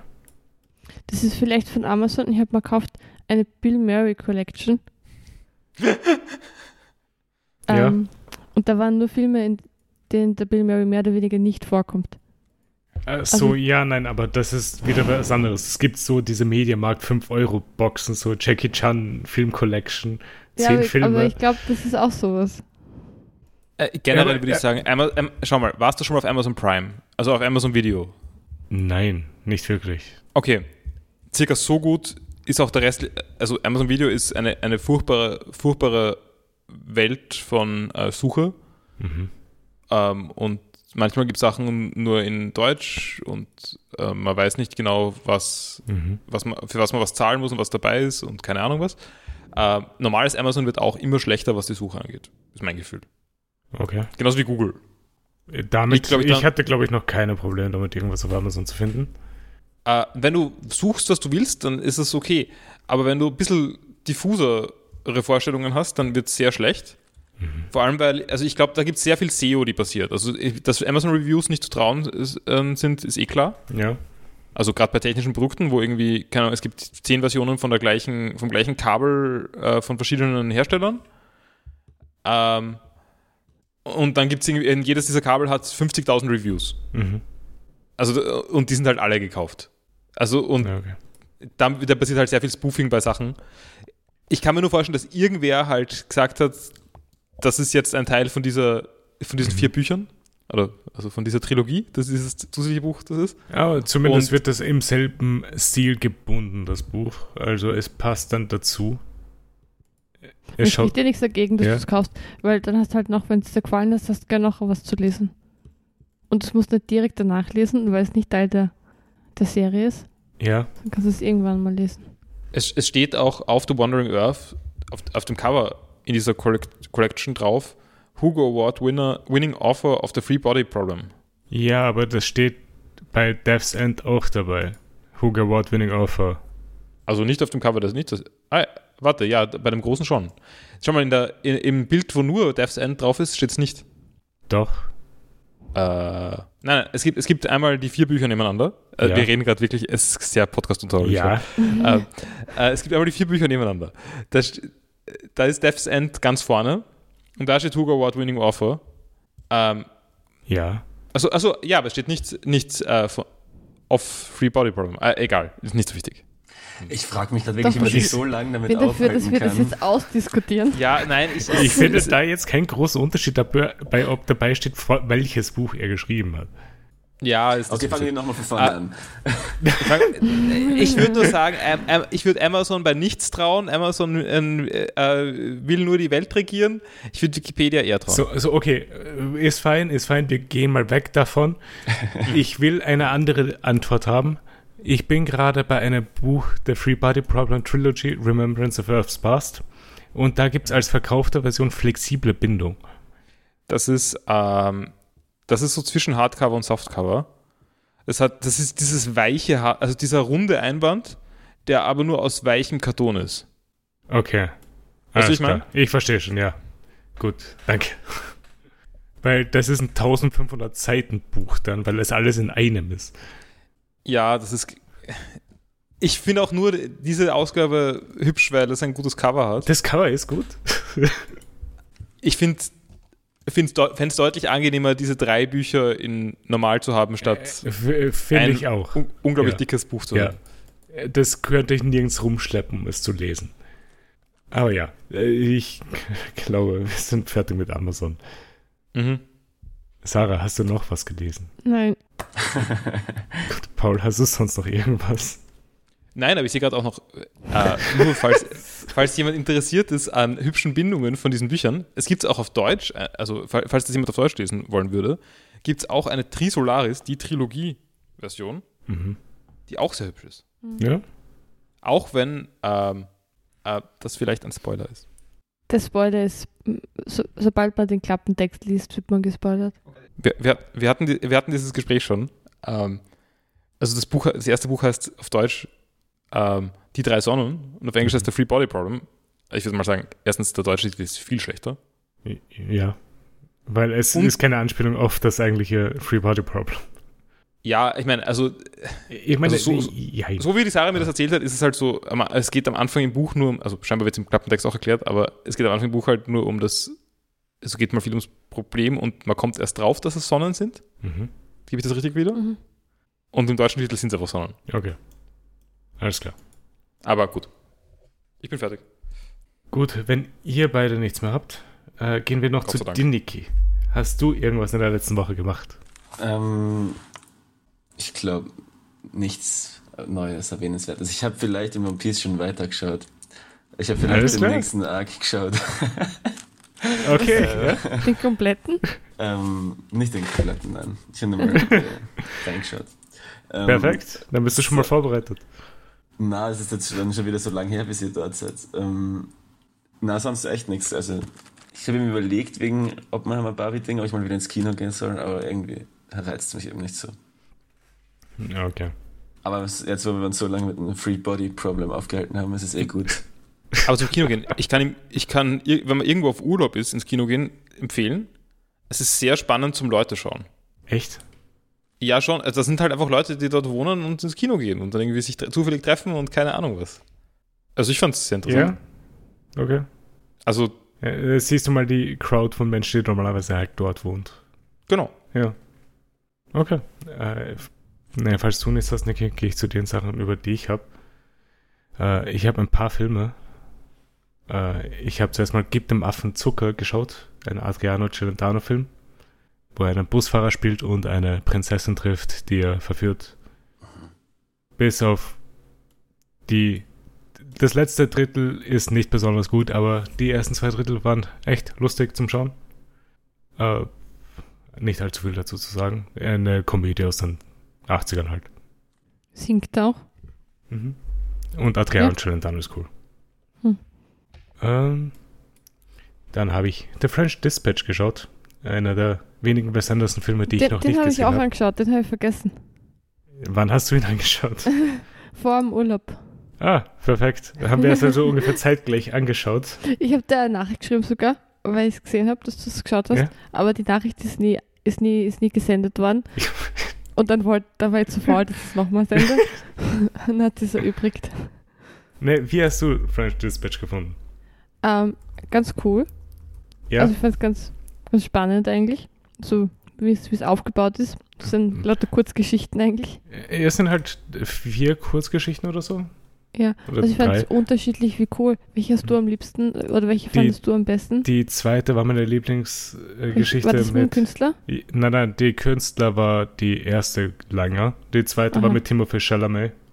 Den Als, mag ich nicht. Ich finde den Nicht? so, nein, so unangenehm irgendwie. Ist, ist das dieser, dieser So äh, Jüngling. knochige Ja. Bube? ja, genau. Ein Jüngling. Ja, ich habe den auf Twitter gesehen, lange länger her. Ähm, das hat, der hat mir auch Angst gemacht. Er ist ein guter Schauspieler. Eh, also ich fand es auch sehr, sehr cute, das Ganze, und wie es dann zu Ende geht, auch sehr. Finde ich auch. Aber ich mochte den Teil mit dem Künstler am liebsten. Das mit dem Künstler fand ich auch gut. Die letzte hat mir nicht gefallen. Na, Also das war das war mit dem kein Koch, Fan. oder? Äh, Ja, genau. Koch Ja, mit einem entführten Sohn. Da habe ich sehr wenig aufgepasst, auch das war dann irgendwie. Irgendwie, es war cool, das mit den Kurzgeschichten, aber irgendwie hat es mir dann doch gefehlt, dass die Charaktere nochmal aufgetaucht wären oder so. Hm. Also am Ende vom Film habe ich dann keine Bindung zur Zeitung selber gehabt und das, was es eigentlich erzählen wollte, als Das zu der Geschichte selber. funktioniert, das finde ich auch. Ja. Ja, Also auch Bill Murray und so bedeutet einem da nichts, also die Figur. absolut nicht, nein.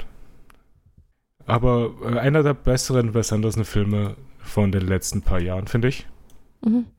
Weil nach 2012 oder so gab es wenig, was ich wirklich mochte. Ja, mir hat auch besser gefallen als Moonrise Kingdom und auch Ja. besser als ähm, Grand Budapest Hotel. Ja, das sowieso. Äh, auch besser als Isle of Dogs. Den kenne ich gar nicht. Das ist der mit den animierten Hunden. Mhm. Und halt, der neue Film ist gerade in den Kinos. Wollte ich letzte Woche gehen, ist aber sich nicht ausgegangen. Hm. Aber Können werde ich mal nach. gehen. Das können wir machen, ja. Gut, dann gehe ich noch zu dem Musical, das ich diese Woche habe. Ich habe Little Shop of Horrors geschaut. Mit Rick Moranis in der Hauptrolle. Mit Gastauftritten von Steve Martin und Bill Murray.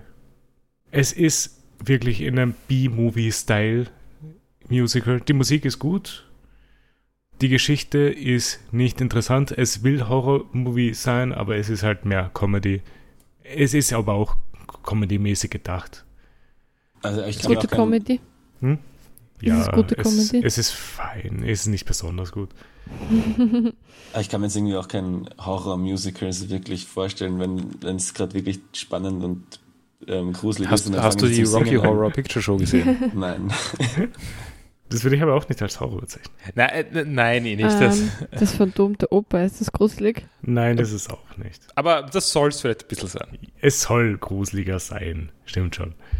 Aber naja, es geht halt um Rick Moranis, der in einem Blumenladen arbeitet und halt versucht, den Laden am Laufen zu halten für seinen Boss, weil sie keinen Umsatz haben.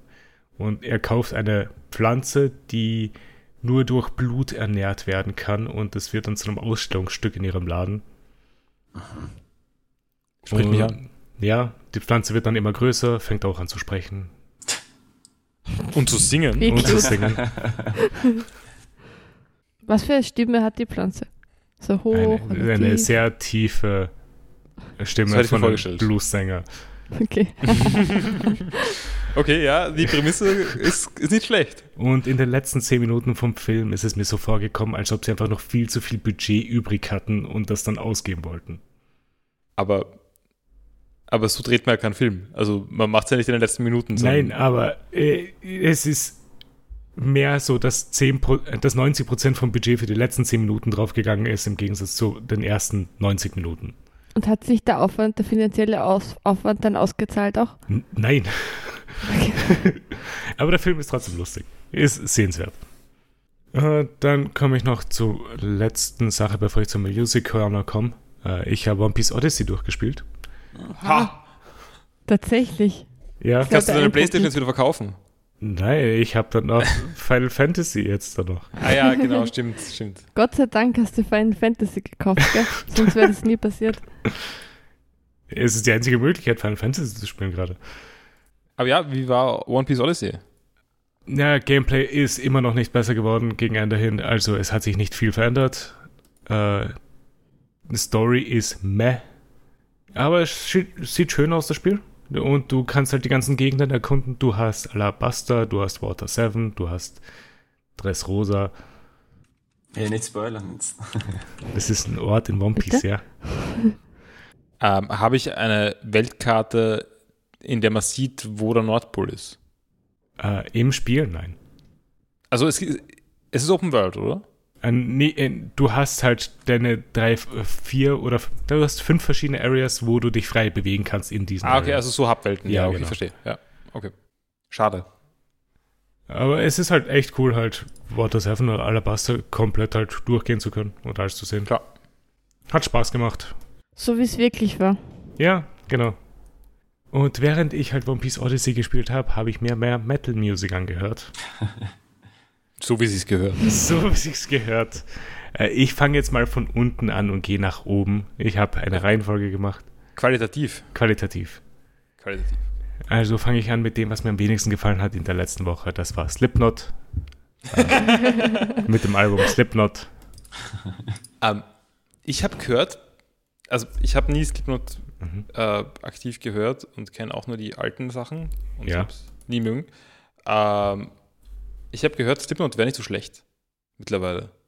Aber ich, Ähm, Ich hab- mittlerweile. ich kann, also das so, bedeutet mittlerweile, Also die dass neuen sich Alben. gut entwickelt Die haben neueren oder so Alben, ja. retrospektiv. Okay. äh, ich, ich weiß aber, ich, ich kann das nicht, äh, ich kann dafür nicht bürgen. Ich habe das nicht gehört.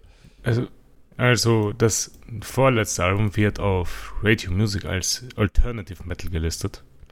Und das letzte Album als Alternative Metal, New Metal und Groove Metal.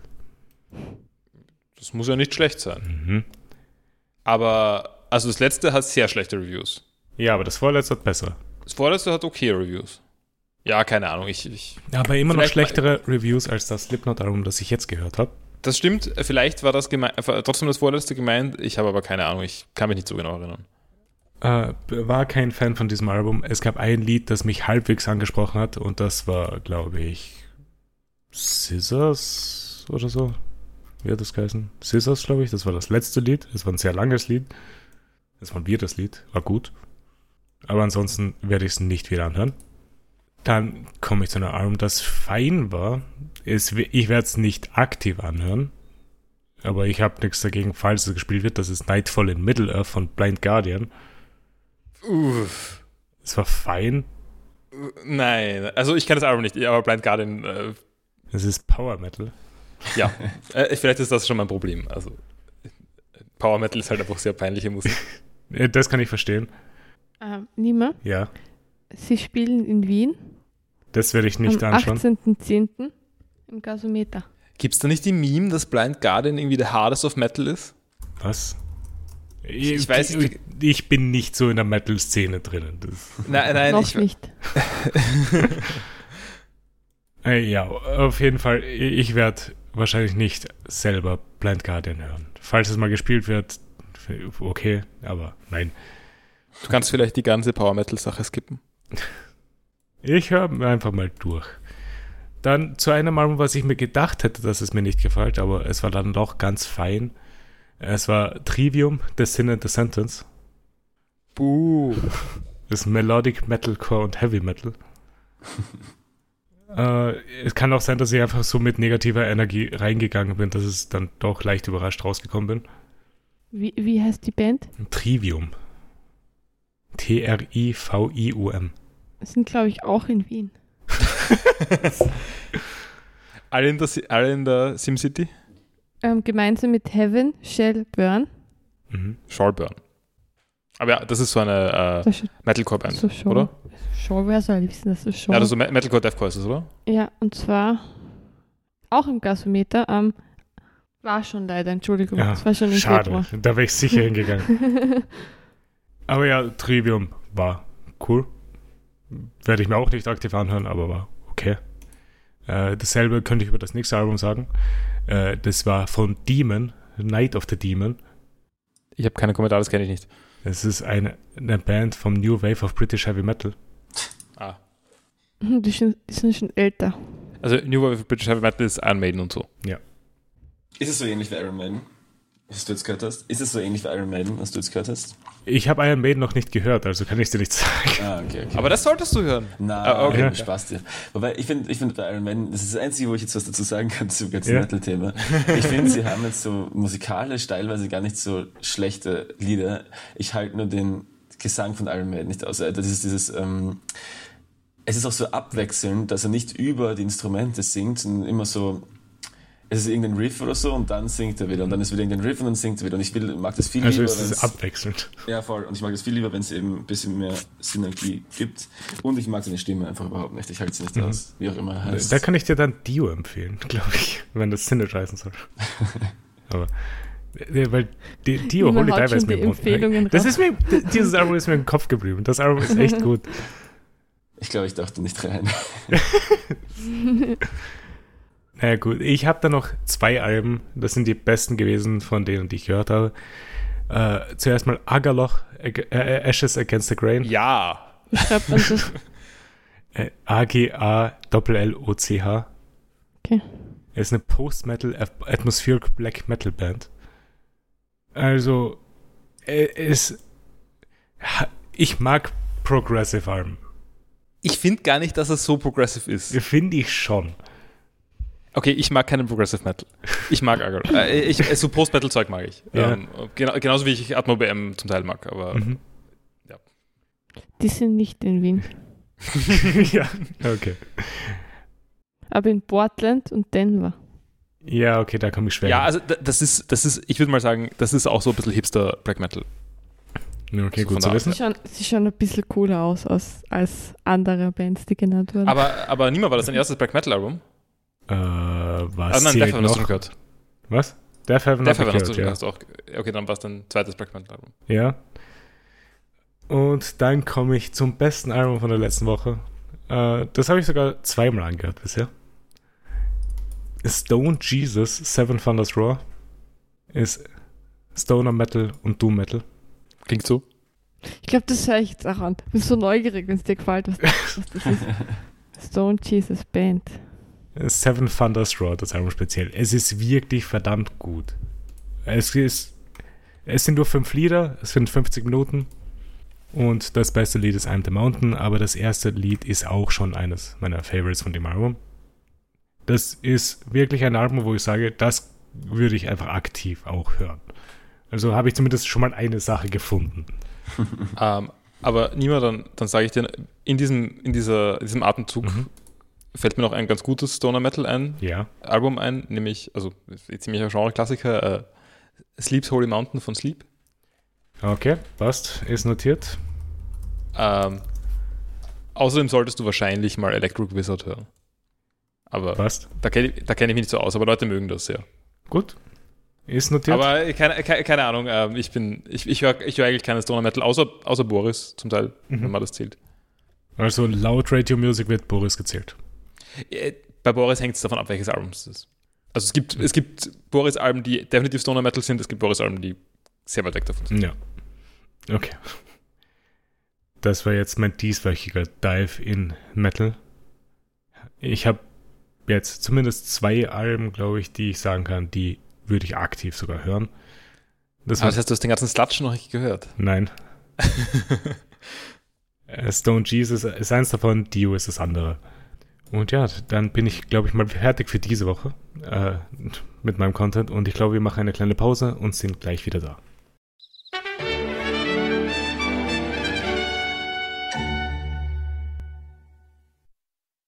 So, wir, so, wir sind zurück aus unserer Pause und steigen dann mal in die drei One Piece Folgen für heute ein, weil diese Folgen könnte auch etwas länger gehen. Ich habe etwas zu viel aufgeschrieben. Und dann starten wir mal direkt mit Folge 8, The Girl They Call the Devil. Die Straw Hats stehen der CP9 gegenüber. Sie warten jetzt nur noch, bis die Brücke runterkommt, damit sie alle rüber können. Spandam gibt CP9 den Auftrag, dass sie die Straw Hats im Tower of Justice erledigen soll. Er will, dass sie in seiner Nähe sind, weil die wichtigsten Sachen für ihn sind sein Leben und seine Beförderung. Also es, es bewahrheitet sich, dass er Bodyguards Ja, braucht, sucht. genau, weil er will kein Risiko eingehen. Er zeigt den Hats die Schnecke, die den Buster Call auslösen kann. Es ist dieselbe Macht, die Robins Heimat vernichtet hat. O'Hara wurde nach diesem Ereignis von allen Karten der Welt gelöscht. Ähm, ja, zu der Szene ist mir eingefallen, also ich habe es mal irgendwo gehört und ähm, habe das für intelligent befunden. Ja. Ähm, also bei Trump hat sich ja irgendwie herausgestellt, dass es vielleicht ganz vorteilhaft sein kann, so diplomatisch oder für, für, die, für, den, eigenen, für den eigenen Einfluss, wenn die anderen glauben, er ist ein bisschen verrückt. Ja. Das ist bei Spandam, glaube ich, auch so.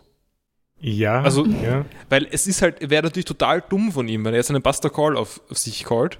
Ja, stimmt schon. Aber, Aber, er ist schon blöd genug, dass ihm Leute das zutrauen. Oder zumindest glauben Leute, dass er blöd genug ist, dass ihm Leute das zutrauen. ja, dass er es jeden Moment machen könnte. Genau. Die Gefahr Und das, besteht. das hilft, und das hilft ihm taktisch ja total. Nein, also, aber es hilft. Ja, okay. Ich, in dem Fall weiß ich jetzt nicht, ob es ihm hilft, aber es würde ihm helfen, würde ich mal sagen. Ich finde, er ist halt fast schon langweilig böse. Also er ist halt durch und durch böse einfach.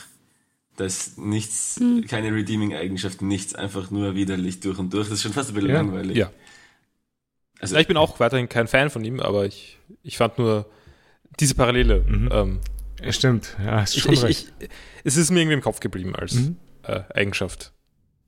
Ah, der Buster Call ist das Einzige, was Robin um alles verhindern will. Sie sagt, dass Bandam nicht versteht, was passiert, wenn er den Knopf drückt. Er meint, dass es die Chance eliminiert, dass irgendein Pirat von der Insel flüchten kann. Spandam will den Knopf drücken und Robin denkt an O'Hara zurück. Sie fragt Spandam, ob er Menschen auf Karten sehen kann. Nur weil die Weltregierung die Welt so sieht, können sie solche grauenhaften Taten durchführen. Und wir kriegen ein Flashback. Endlich. Ja, es ist nach Ewigkeiten. Seit Alabaster warten wir. Mhm. Wir sind in O'Hara vor 20 Jahren im Westblue, einer Insel mit einem riesigen Baum in der Mitte. Und Robin wird von Kindern mit einer Tomate beworfen. Die Tomate schaut sehr gut aus Mhm. und platzt. Ähm, also ich, ich weiß nicht, ich habe noch nie jemand mit einer Tomate beworfen. Ja? Platzen Tomaten wirklich so smooth in Gatsch? Nein, glaub nicht. Es kommt drauf an, wie reif sie sind und wie fest du wirfst. Ja, eh. Und ein weiteres Detail, das ich euch schon mal erwähnt habe, was mit Tomatenwerfen betrifft, könnt ihr euch vielleicht erinnern. Steine werfen und eigentlich blutig. Genau. Ah. Sie wurde mit einem Stein beworfen und nicht mit einer Tomate im Manga. Ah ja. Ich meine, ich finde, es ist so, so eine klassische Anime-Backstory, die schon anfängt. Das ist so wie, wie Gara in Naruto. So, oh, das Monster und alle bewerfen wir mit Steinen. Es ist auch so, so ein Trope. Dieses Stein bewerfen und Tomaten bewerfen. Stimmt schon.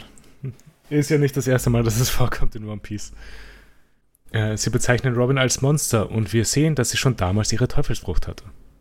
Ähm, habe mich sehr über die Rückblende gefreut, aber Mhm. jetzt im Nachhinein auch ein bisschen enttäuschend, Wieso? dass wir, wir nicht erfahren, wie sie zu der Fähigkeit Achso, gekommen okay, ist. ja. Das Ja, es aber gibt wir noch werden's vielleicht noch Informationen, erfahren. die zurückgehalten werden. Vielleicht sind das einfach Informationen, die gerade nicht wichtig sind. Na eh, es wäre wär sehr seltsam, wenn es weil nochmal One eine Rückblende wäre. Weil Ja. One Piece immer nur Informationen gibt, die gerade wichtig sind. Ja, tut das doch, oder? Äh, Wie war das nochmal mit, äh, mit Ace? Äh, mit dem Zettel meinst du, oder was? Ja, genau. Das war da. Ja, Naja, d- Ace da ist jetzt ein Cliffhanger für, für äh, da ist jetzt, ist jetzt mal ein Teaser für irgendwas, was in ein paar hundert Folgen passieren wird oder so. Keine Ahnung wann. Aber. ja, Ace hat Luffy einen leeren Zettel gegeben und sagt, damit werden sie sich irgendwann wiederfinden. Wir wissen nicht wieso oder was, aber Und ist auf, und keiner ist auf die Idee gekommen, Zitronensaft zu verwenden. nein, aber Ah, es ja. ist jetzt in Luffys Hut eingenäht. Ich frage mich, ob das ähm, jetzt im Manga oder Anime würde es ja Sinn machen, wenn Ace auch sagen wird, wie man sich damit finden kann. Das wäre eine wichtige Information eigentlich. Er Ich hat es mich, nicht ob, gesagt. Eben, ich frage mich, ob Oda das damals selbst einfach noch nicht gewusst hat und sich einfach gedacht hat, okay, ich gebe jetzt mal so einen Zettel und ich habe noch ein paar hundert, ich habe noch ein paar hundert Folgen, mir das zu Ich glaube schon. Ich glaube ungefähr so war's. Ich, ich glaube, warte mal, ich habe schon mal, irgendwas ist in der Richtung, habe ich schon mal erzählt. Ich weiß nicht, ob das Wegen- dazu war oder zu was anderem. Das war zu den Schwertern, glaube ich. ah ja, genau, dass man einfach mal irgend so einen Cheatcode für später braucht. Ja. Für manche, also mal so Handlungsstränge offen lässt, damit man, falls mir nichts einfällt, mal dazu zurückkehren kann. Ja. Könnte gut sein, weil das ist halt Zoros verfluchtes Schwert. Okay, es ist existiert. Genau, und das, Aber und das kann man finde, plötzlich mal verwenden. ich Ja. finde, den Zettel kann man nicht plötzlich verwenden. Also wenn der Zettel nie wieder wichtig ist, dann wäre es sehr seltsam. Beim, beim. Schwert auch, aber okay, von mir aus. Er Hey, macht ja das Auge manchmal- hat, war Er macht ja auch rot manchmal die Vögel und so. Also er macht, er, macht er was damit. Aber wenn der Zettel einfach nie wieder Rolle spielt, wäre schon komisch. Ja, wäre wirklich komisch. Da, da ist, hat Luffy einfach immer seinen Zettel eingenäht im Hut, der nichts bringt. Und irgendwann treffen sie sich und dann vergeht ein bisschen Zeit und dann fragt Luffy, hey, was ist mit dem Zettel? ja. Aber nein, äh, Zettel kommt irgendwann. Äh, Robin marschiert durch die Stadt und geht nach Hause. Sie kommt am leeren Haus ihrer Tante an. Ähm, davor ist noch so Ja. eine schlimme Erwachsene auch. Ja, Also wir, wir sehen schon am Anfang, wie schlecht Robin geht, genau. weil es sind nicht nur die Kinder gemeint, sondern auch die dummen Eltern. Stimmt. Also ja, äh, ich habe mir da auch schon notiert, dass die, Bewohn die Zivilisten von O'Hara offensichtlich bekommen haben, was sie verdient haben. Also, also wir müssen jetzt nicht groß mitleidig sein mit ihr. Es hat schon sicher auch ein, Okay. zwei nette gegeben. Hä? Ja. Gehen wir mal weiter. Zu kontrovers? Für mich schon. Nein, ich sage jetzt nicht, dass man sie alle umbringen muss oder so. Aber, aber ich sage nur, die wirken, Euro zurück. es, so wie bisher, meist, bisher meistens die Zivilisten im One Piece, Mhm. sind sie ziemliche Arschlöcher. Sind sie, Ja. ja. Die Opportunisten, sind immer Opportunisten. Ich habe nachher vielleicht auch noch einen Take, einen, einen gefährlichen, der mich wieder in ein schlechtes Licht rücken könnte. Sie, ich, ich würde nicht mal sagen, dass sie Opp Opportunisten sind. Naja, wie sie äh, später Robin nicht aufs Schiff lassen wollen, Mhm. weil das könnte, könnte passieren. Also das verstehe ich ja, Ja. sogar, äh, weil man sie nicht mit, sich mit, nicht mit ihr assoziieren will. Mhm. Ähm, das ist schon opportunistisch. Ja, aber es haben trotzdem, okay, es haben auch später Leute Seidel zugeworfen, aber dazu kommen wir später. Äh, sie kommt am leeren Haus ihrer Tante an. Es ist der Geburtstag von der Tochter ihrer Tante und sie sind als Familie essen gegangen. Sie haben ihr Brot und Marmelade als Essen dagelassen und ihr eine Aufgabenliste gegeben, die sie erledigen soll. Wo da steht auf dem Zettel, don't use too much jam. Bin ich auch schon, sie kriegt nur das Brot und sie darf nicht mal zu viel Marmelade verwenden. Ist schon, Ja. sie hat schon rough. Ziemlich. Während sie den Boden putzt, fängt sie an zu weinen, während sie an die glückliche Familie zurückdenkt, die sie in der Stadt gesehen hat. Es wird Nacht und wir sind beim Tree of Knowledge, was die Bücherei von O'Hara ist und auch gleichzeitig das archäologische Forschungszentrum ist. Ähm, dazu, dazu habe ich kurz was. Ja? Und zwar, dieser Baum ist ja der älteste Baum der Welt Ja? und er ist 5000 Jahre alt. Ja. Wie alt, glaubt ihr, ist tatsächlich der älteste Baum der Welt? Bei uns Glaub- der echte älteste Ja, Baum. so in der echten Welt. So 4000, glaube ich? Ich Mhm. glaube schon, dass es so alt war. Äh, nicht googeln, ich habe die Antwort schon. Okay, alles klar. Also müssen Paul, wir Paul, raten. dein Tipp. Ich mache keine Ratespiele. Niki? Okay, aber dann gehe ich einmal vollkommen out there und sage 12.000. Okay. Ähm, Niki ist näher dran. Er ist 9500 Jahre alt. Hm. Es gibt auch irgendwie Wurzelsysteme, die älter sind. Aber, aber wenn ihr googelt, ältester Baum der Welt, Ja. schaut sehr lustig aus. Und er schaut nicht aus wie der Tree of Knowledge. Aber Und der der, heißt äh, irgendwie Old Yoko. wow, der ist einfach sehr lang. Er schaut nicht gesund aus. Ich meine, gut, nach 5.000. Ja. Scha schaut ein 9000-jähriger Mensch auch nicht. Aber der Tree of Knowledge ist auch nur 5000 Jahre alt. Vielleicht schaut er dann auch irgendwann so aus. Irgendwann sch- verschrumpelt er dann. Äh, Robin geht rein, um ein Buch zurückzugeben und wird vom Professor Clover und den restlichen Archäologen festlich empfangen. Sie hat nämlich ihre Doktorprüfung abgelegt und mit 100% der Punkten bestanden und ist jetzt Ja, okay. offiziell Archäologin. Dazu möchte ich, möchte ich mich fragen, ist es wirklich, wird eine Doktorprüfung wirklich mit Punkten bewertet? Also ist das so ein Multiple-Choice-Test oder sowas in, dieser, in diesem Universum? Oder? Für die anscheinend schon. Also ich meine, ich mein, mein, Gefühl, mein Gedanke bei einer, bei einer äh, Promotion ist, Ja. da hat man eine Arbeit und stellt die vor, also und meinetwegen kann Vielleicht man... hat sie das alles schon gemacht. Vielleicht hat sie, also es gibt ja auch, vielleicht gibt es eine kleine Prüfung, die war zum Schluss und davor Mhm. hat sie schon die Arbeit geschrieben, hat sie verteidigt kann auch sein. und so. Das Ja, aber ich, ich, irgendwie, irgendwie habe ich das Gefühl, dass One Piece nicht ganz weiß, was ein Doktorat oder in der One, in der, ein Doktorat in der One Piece Welt äh, etwas weniger schmerzhaftes ist als in unserer Welt. Ich, ich glaube, das ist eher der Fall.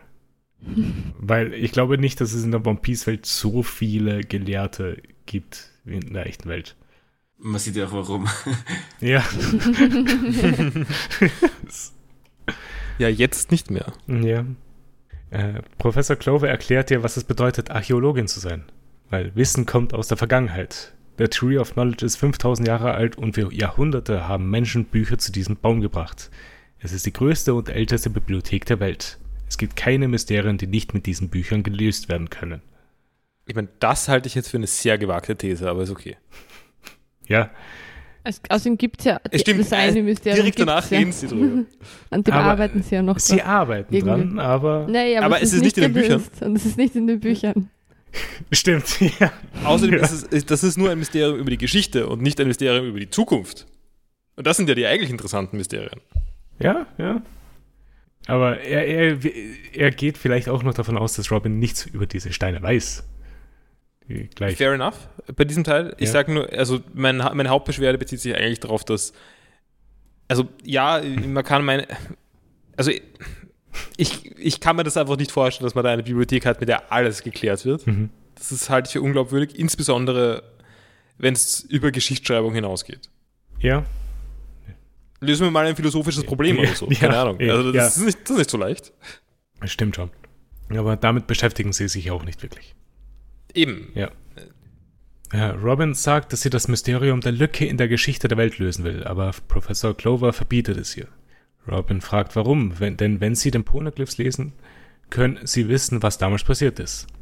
Clover erklärt ihr, dass es ein Verbrechen ist, die Poneglyphs zu lesen, aber Robin weiß, dass die Archäologen die Poneglyphe nachts lesen. Sie wollte Archäologin werden, damit sie auch Teil dieser Forschung sein kann. Clover erklärt ihr, wieso sie nicht mitmachen kann. Sie ist noch ein Kind und wenn jemand herausfindet, was sie machen, würden sie alle hingerichtet werden. Das war eine neue Info, oder? Dass es verboten ist, Ja, das zu entziffern. genau. Das wussten wir nicht. Beziehungsweise, wie wir, ich greife mal ganz kurz vor, wie wir später noch lernen, ist es nicht nur verboten, die Poneglyphs zu entziffern, sondern es ist auch verboten, irgendwas über diese äh, Zeit der Geschichte zu erforschen. Genau, ja. Äh, dieses Gesetz wurde vor 800 Jahren aufgestellt und es sind schon viele Gelehrte deswegen gestorben. Ich weiß nicht, ob wir das jetzt schon erwähnt haben oder ob das jetzt noch kommt. Ähm, die Poneglyphs sind, äh, also die Poneglyphs erforschen heißt das gleiche wie, ähm, also man, man erforscht damit sowohl eine Nuklearwaffe als auch äh, eine Geschichte, genau. Geschichtsepoche. Genau. Wie auch immer das genau miteinander verknüpft ist, weiß ich noch, verstehe ich noch nicht so ganz. Äh, Ähm, wird also auch ich nicht weiß schon, explizit gesagt. aber ja. Aber f- finde ich ganz gut. Also ganz interessant. Äh, ich glaube, wir haben zu dem Zeitpunkt auch schon äh, die, den Globus gesehen gehabt. Den ich irgendwann mal gespoilt habe. Ja. Warte, ich habe den Globus nicht gesehen.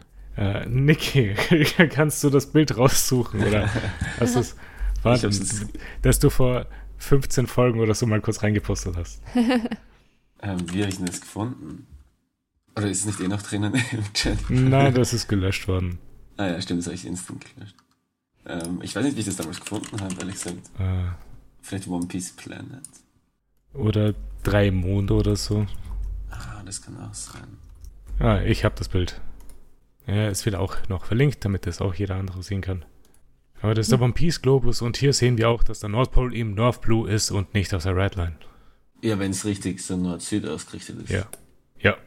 Also es ist dort, wo der, der Stecker drin ist, glaube ich. Moment. Oder? Aber dann ist es eigentlich von der, Ak- äh, dann ist es von, von wie es geneigt ist, Mhm. ähnlich eh wie die Erde, oder? Dann, Genau, also die, die das fand ich jetzt gerade auch spannend. Das heißt, dass es äh, Jahreszeiten gibt. Mhm. weil ich habe mir jetzt beim letzten Mal schon gedacht, wo ihr drüber geredet habt, mit wie viel, wie viel Licht ähm, am Nordpol an einer Stelle äh, ist Ja, und dass es ein halbes genau. Jahr lang dunkel ist im Prinzip. Und dann habe ich mir gedacht, okay, aber wenn es jetzt eigentlich nicht so gekippt wäre wie die Erde, wäre es ja auch wieder anders. Aber es ist scheinbar gleich. Aber es ist gekippt. genau gleich, ja. Ja, und was wir jetzt noch lernen, ist, dass es relativ viele Monde gibt. Genau. Also vier Stück. Und einer davon hat einen anderen eigenen Mond. Stimmt. Sogar ein fünfter, oder? Da unten. Ja, da und Ah. rechts unten ist auch noch ein weiterer. Außerdem möchte ich anmerken, er schaut tatsächlich so aus, als ob die Bahnen da drumherum Ellipsen sind. Ja. Cool. Ich glaube, das war das letzte Mal, als wir irgendwas mit Maps zu tun hatten und über Monde geredet haben, dass das vorgekommen ist. Und über Murakami wurde geredet. Ich finde es übrigens nice, wenn man sich das Bild so anschaut, dass die ganzen Forscher scheinbar keinen Dresscode haben und alle bunt durchgemischt ausschauen. Der eine mit dem Cowboy-Hut und sie mit dem Herz-Shirt. Aber Also, das ist so, so ein Klischee, oder? Bei Archäologen. ist es? Die so, ja, so Kann- bei Jurassic Park zum Beispiel. Kann ich aber auch cooler sind. ich würde auch sagen, nach meiner Erfahrung von äh, ähm, wissenschaftlichen Fakultäten, da gibt es keinen Dresscode. Also von äh, Schiffsbaufakultäten. Ja, genau. Von dem, wo du dich halt auskennst. Genau. Also ich habe noch ganz gut ein T-Shirt im Kopf, äh, irgend, irgendwas Texas, irg irgendwas. Mhm. Weißt du es auch da? Mhm. Oder ein, ein T-Shirt von einem Event, das 1992 stattgefunden hat. Aha, So irgendwie Kleeblattlauf 1992. okay. äh, gehen wir mal in der Folge weiter, weil die Forscher von O'Hara sind die einzigen, die es geschafft haben, die Texte der Poneglyphs zu entschlüsseln. Glover sagt, dass wenn sie noch einmal in die Nähe des Kellers geht, ihr der Eintritt in die Bibliothek verboten ist. Robin rennt weg und einer der Forscherinnen meint, dass sie ganz wie ihre Mutter ist. Wir erfahren, dass Robins Mutter Olvia vor einigen Tagen gefangen genommen wurde. Warte, heißt sie wirklich Olivia? Ja, Mhm. Ich habe jedes Mal Olivia gelesen. das heißt Olvia. Ha. Am nächsten Tag geht Robin am Strand und findet einen an Land gespülten Riesen mit einem Cowboyhut. Der Riese versucht ihr Angst einzujagen, aber schafft es nicht. Robin hilft dem Riesen. Er heißt Saul und will einige Zeit auf der Insel bleiben, bis sein Bein verheilt ist und dann mit einem Floß wegfahren. Er sagt außerdem, don't lump me in with those guys from Elbaf, was ich ziemlich lustig fand. Und meint selber, ist er ein Peaceful. Oder es, gehört, es gibt auch Peaceful Giant Tribes. Er sagt gar nicht, dass er selber Peaceful ist, aber er, er impliziert es irgendwie. N ja, schon. Wobei eigentlich seine Äh, Geschichte ist eben, jetzt auch er- nicht er ist besonders nicht peaceful. peaceful. Und, und der ist auch nicht weniger peaceful als die, die wir schon kennengelernt haben bisher. Er kämpft halt nicht durchgehend wie die anderen. Also er ist kein, äh, kein Keiner von was ist Elbaf. Usops? Ja, er- was, hat, was war das, was Usopp gesagt hat? Er ist kein Warrior irgendwas? Äh, kein Great Warrior of Elbaf. Oder was Na, nein, das meine ich nicht. Äh, egal, nicht so wichtig. Ist jedenfalls nicht, das, äh, das ist nicht sein, sein Grundding, dass er ein Krieger ist. Genau, so. ja. Ist klar. Der Krieger-Ethos ist nicht da. Zu seinem Namen noch vielleicht. Mhm. Hat auch das Die. Ja, er ist auch das Die im Namen. Jaguar D-Sol. Ja, Jaguar Diesel. Ah ja, und also Robin sagt ja, sie wird nicht, also er sagt ja zu Robin, dass sie nicht erzählen soll, dass niemand erzählen soll, dass er da ist. Genau. Sie sagt, wird sie nicht, weil er ist nicht interessant. Mhm. Ähm, und danach sagt er aber, dass er Jaguar D. Saul heißt. Ja. Robin merkt das offensichtlich. Also jetzt ist er wohl interessant. Jetzt ist er etwas interessanter geworden, ja. Er weiß aber auch nicht, woher der Name kommt, aber jeder in seiner Familie hat das. Und, Außerdem ist er bald tot. okay, Wir sind ja noch gebrandet. ja. Äh, Saul fängt aber auch an zu lachen und Robin findet sein Lachen lustig. Weil er lacht, der Reshishi. Hab zuerst gedacht, er weint. Nein, er lacht. Bin sehr gegen seine Philosophie, Ja, dass man fröhlich wird, wenn man lach, lacht. Oder so. Ja, mich nervt das auch. Also ich, ich finde ich find ja, ähm, also es kann schon ganz gesund sein, irgendwie so ein bisschen einen, einen äh, humoristischen Blick auf die Welt zu haben und, da, und in dieser Weise zu lachen. Also zumindest das ist meine persönliche Ja. Erfahrung. Aber das, was Saul Aber ich habe auch schon oft, ge ich, ich, ich, ich war schon in Situationen, wo mich Leute aufgefordert haben, mehr zu lächeln. und das ist einfach echt scheiße. ich glaube, es, nicht ich glaube, es war nicht in, so gemeint. Mehr, Nein, eh, aber ich sag nur, also ich finde das jetzt nicht so. Also ich, ich, kann, ich kann jetzt nicht einfach in mich hineinlachen Nein, ich auch und dann nicht. glücklicher sein. nein, Und Nico Robin auch nicht. nein, Also- sie kann das Sie, sie, sie versucht es halt. Also es ist. Aber ich, ich wüsste jetzt auch. Ich sehe keinen Beweis, dass es funktioniert. Ja, Sie auch nicht. Gehen wir weiter, weil es ist noch einiges vor uns. Weil drei Tage später haben sich die beiden etwas besser angefreundet und Saul fängt an, einen Floß zu bauen. Robin erzählt ihm, dass sie nur eine Mutter hat, die aber losgesegelt ist, als sie noch klein war und nicht wiedergekommen ist. Die Archäologen mag sie, aber sie inkludieren Robin nicht in der Forschung, deswegen fühlt sie sich ausgeschlossen. Und die Kinder in der Stadt finden sie unheimlich und deswegen spielt sie nicht mit ihnen. Sie demonstriert auch ihre Teufelsfrüchte und Saul Hm. hat keine Angst, weil er schon viele Leute mit Teufelsfrüchten gesehen hat. Und zu den Kindern in der Stadt. Ich fand es gerade spannend, dass sie nicht sagt, sie spielen nicht mit, mit ihr, Mhm. sondern sie spielt nicht mit ihnen, weil sie unheimlich gefunden wird. Ich weiß jetzt nicht genau, ob das von ihr nur so dargestellt ist, aber Es sind, eigentlich wirkt sie nicht. Ich glaube, es ist mehr so, äh, dass sie halt Probleme in sich selbst sieht und nicht in den anderen, weil sie sagt ja auch, mhm. sie ist zu klein, um nicht mit der Forschung mitzumachen, sie ist zu unheimlich, um mhm. nicht gespielt zu werden. Nein, nein, aber äh, also sie ist unheimlich mhm. und Leute mögen sie nicht deswegen, aber deswegen ist es ihre Entscheidung, also es ist ihre Agency, dass sie nicht mit ihnen spielt. Also fand ich eigentlich ganz interessant. Ja. Also war ein überraschender Twist dazu. Finde ich gut. Ja, und auch ganz stimmig damit mit ihren Handlungen später. Ja. Ob das absichtlich ist oder Zufall? Ich glaube schon, dass das Absicht genug ist. Er fängt an zu lachen und sagt dir, wenn du lachst, wirst du auch fröhlich sein, weil wenn du Spaß hast, lachst du. Falls du eine schwere Zeit haben solltest, lach einfach. Das ist aber eine offensichtliche Verwechslung von äh, Korrelation und Kausalität. Wenn man Spaß hat, lacht man, aber wenn man lacht hat, hat man nicht automatisch Spaß. ja, aber vielleicht kannst du es erzwingen. Ja, gibt es nicht so Studien, dass wenn man lächelt, dass man dann tatsächlich sich besser fühlt, automatisch durchs Lächeln? Das ist, diese Facial Feedback-Hypothese. Psychologieunterricht gelernt. Ja, aber ist, aber ist, es, ist es eine Hypothese oder ist, äh, ich meine, es gibt Studien dazu, oder? Ich, ich meine, äh, Studien dazu. Psychologie ist sehr schlecht darin, Naturgesetze zu erfinden, äh, zu belegen, aber ähm, weil irgendwie generell sehr wenige Sachen reproduzierbar sind. Aber aber ich denke mal, irgendwie ist es halt auch so von dieses, dieses Lachding. Ich finde es jetzt auch als, wenn man es wörtlich nimmt, dass man lacht, obwohl es dann gerade richtig beschissen geht, finde ich auch unnötig. Aber so die Message ist ja irgendwie eher, dass du irgendwie so eine Selbstwirksamkeit hast und in diesen Situationen selbst in der Hand hast, wie du diese negativen Erfahrungen verarbeitest. Und insofern ist der Ansatz zu sagen, okay, du hast jetzt in der Hand mit dem Lachen, dass du das nicht so, obwohl es eine scheiß Situation ist, das nicht so ähm, dich runterziehen lässt, ist ja an sich eine gute Sache, wenn man das Gefühl hat, man selbst in der Hand, wie man damit umgeht, auch wenn man die äußeren Umstände nicht in der Hand hat. Ja, äh, so erklärt äh, kann ich schon akzeptieren, ja. Finde ich sehr gut erklärt gewesen. Äh, aber Robin findet das dämlich. Aber Saul bringt sie dazu, es auch zu versuchen. Es kommt ein Anruf vom Marinehauptquartier zu Spandine. Um, Moment, Entschuldigung, ja? ich, ich, ich, möchte trotzdem noch kurz reingehen. Ja. Uh, es ist, ist aber tatsächlich, also ich, ich glaube, das ist, ist ein, irgendein Trope von irgendwie zwischenmenschlichem Abuse, dass man, dass man Leute äh, für nicht fröhlich genug, äh, nicht positiv genug hält und sie deswegen irgendwie scheiße behandelt.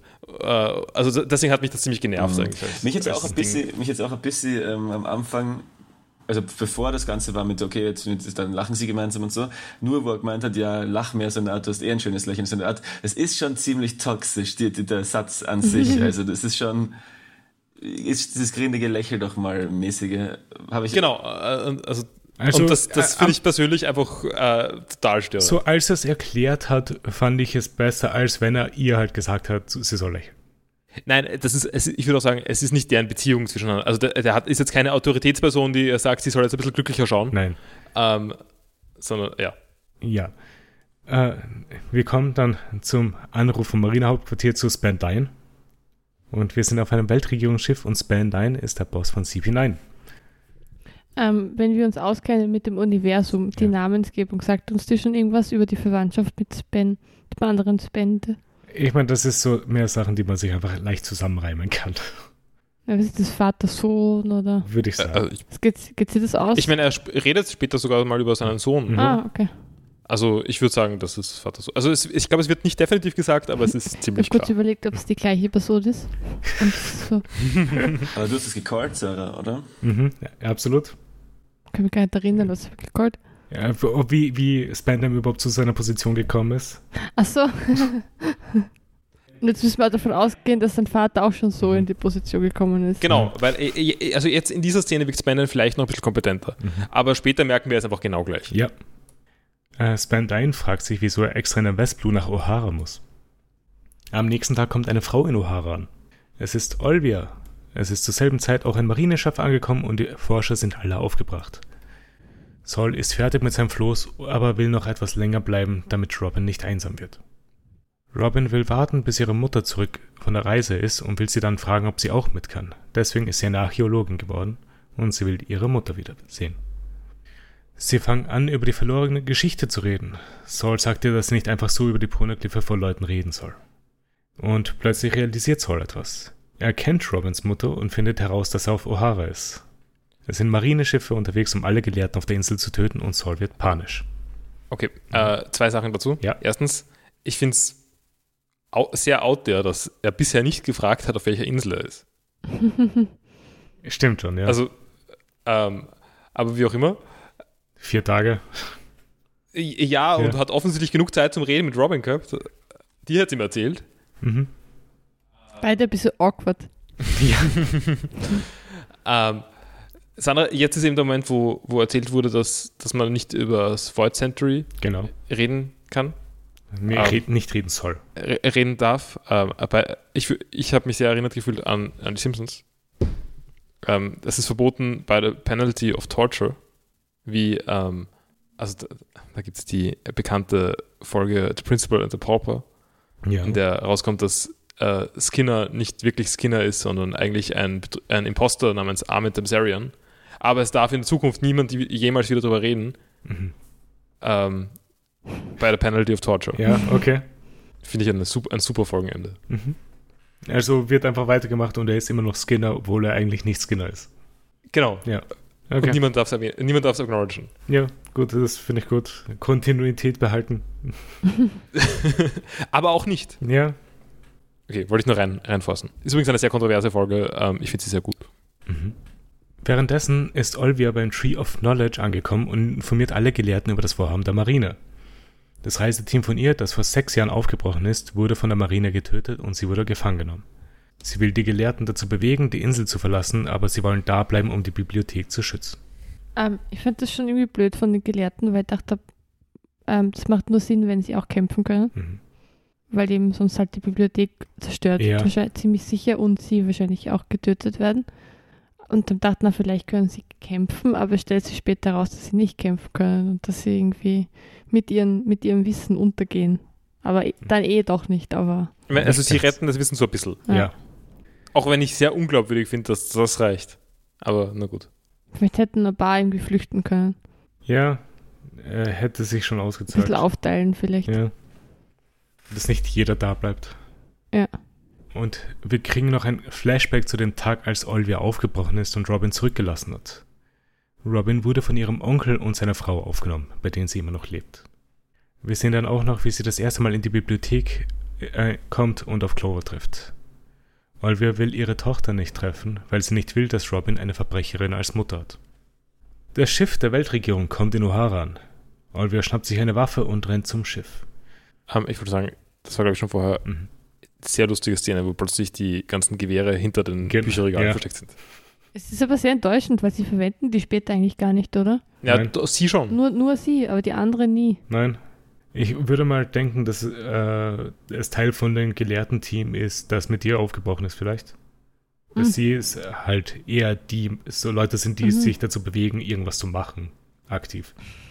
Die anderen stehen nur da bis zum Schluss und dann irgendwann, okay. Das sind die, die halt dort immer gearbeitet Bücher. haben im Tree of Knowledge. hm. Spandine will, dass alle Gefähr- Gelehrten eingefangen werden. Während Olvia zum Weltregierungsschiff rennt, rennt sie für einen Augenblick auch an Robin vorbei. Und auf einem anderen Marineschiff wird Kusan informiert, dass Spandine in O'Hara angekommen ist. Er regt sich auf, wieso er extra dafür geweckt wurde, und wir sehen, Kusan ist der Vizeadmiral, der später Aokiji wird. Und das war das Ende von dieser Folge. Hat noch jemand was zu der ersten von den drei Folgen? Mhm.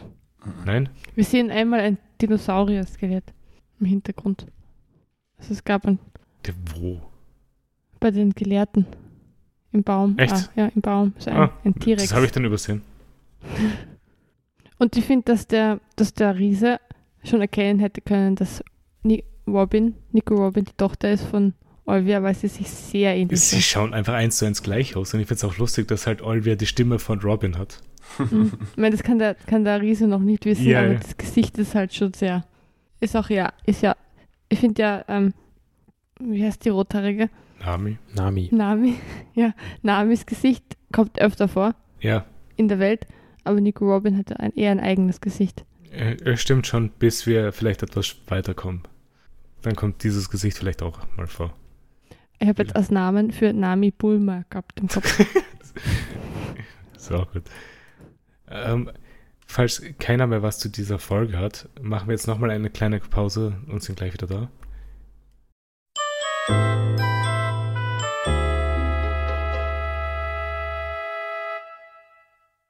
So, wir sind zurück aus unserer Pause und gehen da zu Folge 9. O'Hara versus the World Government. Äh, Robin kommt zu den Gelehrten und fragt nach ihrer Mutter und will sie auch noch informieren, dass die Marine unterwegs ist, um sie zu töten.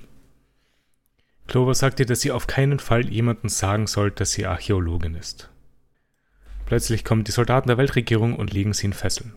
Sie werden die gesamte Insel durchsuchen und die Bürger der Stadt sollen währenddessen alle auf der, ein Evakuierungsschiff.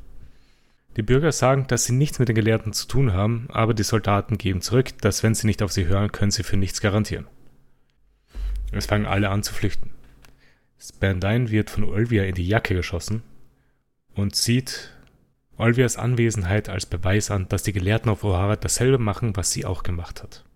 Die Weltregierung hat in der letzten Zeit alle gefangenen Gelehrten gründlich durchsucht, um eine Verbindung zu O'Hara zu finden, um O'Hara zerstören zu können. Damit jeder auf der Welt weiß, was passiert, wenn jemand versucht, die verlorene Geschichte zu erforschen.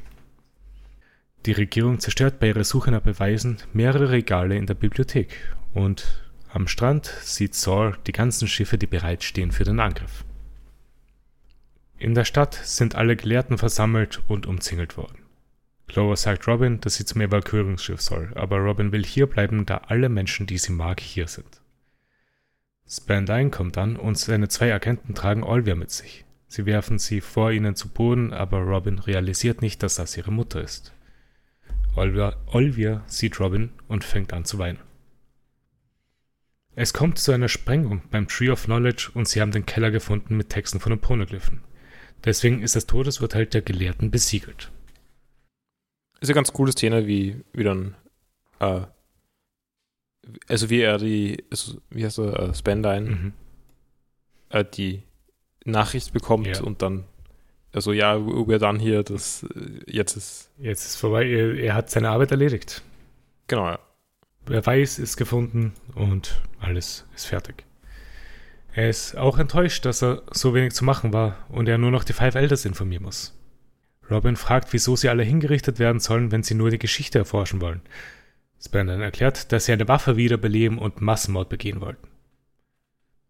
Clover sagt, dass Spandine es nicht verstehen kann. Er fragt, ob die Regierung wirklich Angst vor dieser Waffe hat. Die Five Elders sind jetzt in Kontakt mit Spandine. Und Clover will vor seinem Tod einmal mit diesen reden, die die Herrscher der Welt genannt werden. Er sagt vorher auch schon mal, ähm, also wie er redet mit irgendwie, mit, ich glaube eh mit Spandine, Ja, der, er, also er sagt, oder sagt irgendwer, dass er es nicht verstehen wird, äh, weil er ist nur Boten, Botenjunge oder so. Ja. Äh, und jetzt redet er dann mit wem, der es versteht. genau. Also das, das war ziemlich cool, finde ich. Also dass, dass, dass da auch jemand Motive hat, weil Spandine ist halt irgendwie nur, irgendein- ist halt nur irgendein Trottel. Ja, Mhm. er hat nichts zu sagen. Er ist nur da, um seine Aufgabe zu erledigen. Und wir kommen dann zu Clover und seiner Hypothese. Denn die Gelehrten haben schon einige Zeit geforscht und die Hypothese über die verlorene Geschichte aufgestellt und Clover will die Elders darüber informieren. Währenddessen geht Saul durch die Gegend und sucht Robin und er will, dass sie von der Insel flieht. Währenddessen steht auch schon der Buster Call bereit und wird nur auf den, es wird nur auf den Anruf gewartet. Die Five Elders sind enttäuscht von Clover, dass er den falschen Weg eingeschlagen hat und einer der Gesetze der Welt gebrochen hat. Clover meint, dass die Vergangenheit allen Menschen gehört und sie das Recht haben zu wissen, was passiert ist. Die Elders sagen, dass die Paroneglyphs Informationen über Waffen enthalten und damit die ganze Welt bedrohen. Selbst wenn sie mit den besten Absichten ihre Forschung durchführen, könnte jemand kommen und ihre Forschung für andere Zwe Zwecke verwenden. Ähm, finde ich ein sehr gutes Argument. Mhm. Ja, aber ich mir auch gedacht, das ist eigentlich, ähm, macht Sinn. Das ist dasselbe Argument, das du halt auch gebracht hattest, Paul. Also, Ach so, da, das kann ich nicht erinnern, aber das ist jetzt ein bisschen unangenehm. Nach und nach werden alle zu Marine-Faschisten im Podcast. Naja, also ich, ich meine, ich habe, es hat, es hat jetzt niemand von uns Oppenheimer gesehen. Nein. Aber, aber off, es ist offensichtlich, dass nicht immer die Guten die Technologie, nur, nicht nur die Guten die Technologie haben werden. der Film ist eigentlich zeitlich sehr passend für uns äh, in die Kinos gekommen. äh, Clover sagt, dass wenn Menschen die Geschichte kreiert haben, müssen sie alles davon akzeptieren. Die Clo Five Elders denken, dass Clover zu idealistisch ist. Äh, dazu hätte ich einen Kommentar, den ich irgendwo gelesen habe und eigentlich ganz interessant fand, ist, dass das äh, vielleicht eine Anspielung von Oda drauf war, dass Japan halt äh, verleugnet, was sie halt im Zweiten Weltkrieg und so weiter angestellt haben und halt nicht, nicht öffentlich sagen, dass sie irgendeine Schuld an dem Ganzen hatten. Und vielleicht das ja, eine Anspielung stimmt, ist. da gibt's, meinst du, da gibt es eine, auch ein, ein, ein Void, also jetzt kein Century, ja. also keine 100 Jahre, aber äh, ein paar Jahre. Genau, ja. Dass halt nicht darüber geredet wird explizit. Hm. Clover findet, dass das nur eine Ausrede der Weltregierung ist. Das ist alles. Und er findet, das Interessanteste an den Poneglyphen ist deren Existenz. Wieso wurden Texte auf diesen unzerstörbaren Steinen verfasst und über die ganze Welt verteilt? Also wir kriegen neue Informationen, die Steine sind unzerstörbar. Mhm. Aber das wusste ich bisher jedenfalls nicht. Nein. Und also oder reden wir weiter ja. Also mit was, was deine Begründung ist? Ist es vielleicht der Gedanke, dass die Texte zerstört werden würden, wenn sie in Büchern geschrieben werden? Ist es alles ein Zeichen dafür, dass die, die die Poneglyphe verfasst hatten, einen Gegner hatten? Also müssen die, die diese Personen getötet haben, in der Geschichte überlebt haben. Und zufälligerweise wurde vor 800 Jahren nach dem Ende der Void Century die Weltregierung gegründet. Also wenn die Weltregierung der Gegner von denen waren, die gestorben sind, könnte angenommen werden, dass die Void Century eine ungünstige Geschichte ungünstige Geschichte ist, die von der Weltregierung vertuscht wird. Also ja, ich finde, das entkräftet nicht wirklich das andere Argument. Es ist halt ein bisschen ungünstig, dass, mhm. dass eine Massenvernichtungswaffe gekoppelt ist an Geschichtswissen. Ja. Aber ich finde, das Argument klingt ein bisschen wie ähm, Hanf ist kriminalisiert wegen dem Rohstoff und nicht wegen dem Suchtmittel. weil die, weil die europäischen äh, Flachsbauern äh, da, äh, sich gefrettend fühlt haben oder die Baumwollindustrie sich gefrettend fühlt hat. Das ist der eigentliche Grund. Mhm. Ja. Also ich, dieses Argument habe ich jedenfalls schon gehört. Echt? Ich weiß nicht, ob, ich weiß nicht, ob das, äh, ob da irgendwo was dran ist. Für mich klingt es verdächtig. Okay. Abgesehen davon, dass man Hanf ganz gut äh, als Rohstoff verwenden kann und verwendet. Ja. Und äh, weitergehend durch das Lesen der Poneglyphs sind die Gelehrten auf die Existenz eines Landes gestoßen. Es war ein riesiges Königreich, aber alle Informationen darüber sind vernichtet worden. Sie haben wahrscheinlich vorausgesehen, dass sie gegen die Weltregierung verlieren werden und haben alle Informationen auf diesen Steinen hinterlassen. Und er fügt noch hinzu, dass die antiken Waffen zwar eine Gefahr sind, aber vielleicht ist die Information über das Königreich und deren Ideologie auf den Steinen eine größere Gefahr für die Regierung. Uh, Entschuldigung, falls wir jetzt, mhm. ist mir jetzt nur gerade gekommen, falls wir die, diese Analogie zum faschistischen Japan ja. oder zum Nazi-Japan äh, fortsetzen, ja. sind die Archäologen, ähm, also gibt es die World Government, das ist irgendwie so, keine Ahnung, NATO, UNO, irgend sowas. Ja. Ähm, nee, in dem das, Sinne ist das, König, das verlorene Königreich ist das äh, ja, fast, faschistische Japan. Japan, nein. Ne? es ist ja die Regierung vom Land selbst, das nicht äh, sagt, dass es äh, schuld an dem Ganzen ist. Also beteiligt war an Morden und verschiedenen Tätigkeiten im Zweiten Weltkrieg. Ja, ja. ja. Ähm, die Regierung von Japan und nicht halt diese Analogie. Ich sag nur, ja, es, es, funktioniert nicht so ganz als eins zu, also als eins zu eins sowieso gar nicht, nein. Aber ja. Äh, Sie wissen zwar noch nicht genau wieso, aber der Name des Königreichs ist der Schlüssel für das Ganze. Und die Fallwalders geben den Auftrag zur Tötung vom Professor und Spandon schießt Clover mit einer Pistole in die Brust. Bevor er den Namen sagt. Genau. Königreich. Ja, das ist auch wieder so ein. Wenn sie eh alle umbringen, kannst du sie mir auch aussprechen lassen. So. Wobei das es ist ein nerviger Trope. Vor, vor, das eine Wort gerade nicht zu sagen das, und dann stirbt man davor. Also. Aber er ist ja nicht mal sofort gestorben. Er ja, lebt doch bis zur nächsten Folge. Zeit gehabt. Umso schlimmer. Mhm. O'Hara weiß zu viel und das Signal für den Angriff wird gegeben. Der Buster Call wird ausgelöst. Währenddessen fängt auch die Bibliothek zu brennen an. Clover lebt noch und will, dass die Bücher der Bibliothek gerettet werden. Spandine sagt den Soldaten, dass sie keine Waffen mehr brauchen und alle abziehen sollten. Also sie schießen jetzt nicht auf die Gelehrten, die versuchen, die Bibliothek zu retten. Spandine gibt den Auftrag, Olvia wieder mit ihnen mitzunehmen, da sie noch Informationen hat, die sie brauchen. Und jetzt erkennt Robin, wer das ist, und fragt sie, ob sie ihre Mutter ist. Olivia denkt sich, dass sie nicht das Recht hat, ihre Mutter genannt zu werden. Und Robin fängt an zu weinen und fragt nochmal, ob sie ihre Mutter ist. Im Moment, also der Gedankengang, dass sie nicht das Recht hat, ihre Mutter genannt zu werden, ist, ist erstens mal ziemlich out there. Mhm. Weil das ist nicht der Punkt gerade. Also es wäre offensichtlich positiv für sie. Mhm. Der Gedankengang, der da wohl eigentlich dahinter steckt, äh, man will sie jetzt nicht mit ihr assoziieren, ist natürlich sinnvoll. Also Ja. das, das verstehe ich schon. Aber das andere hat mich genervt. Echt? Emotionales Denken nervt dich?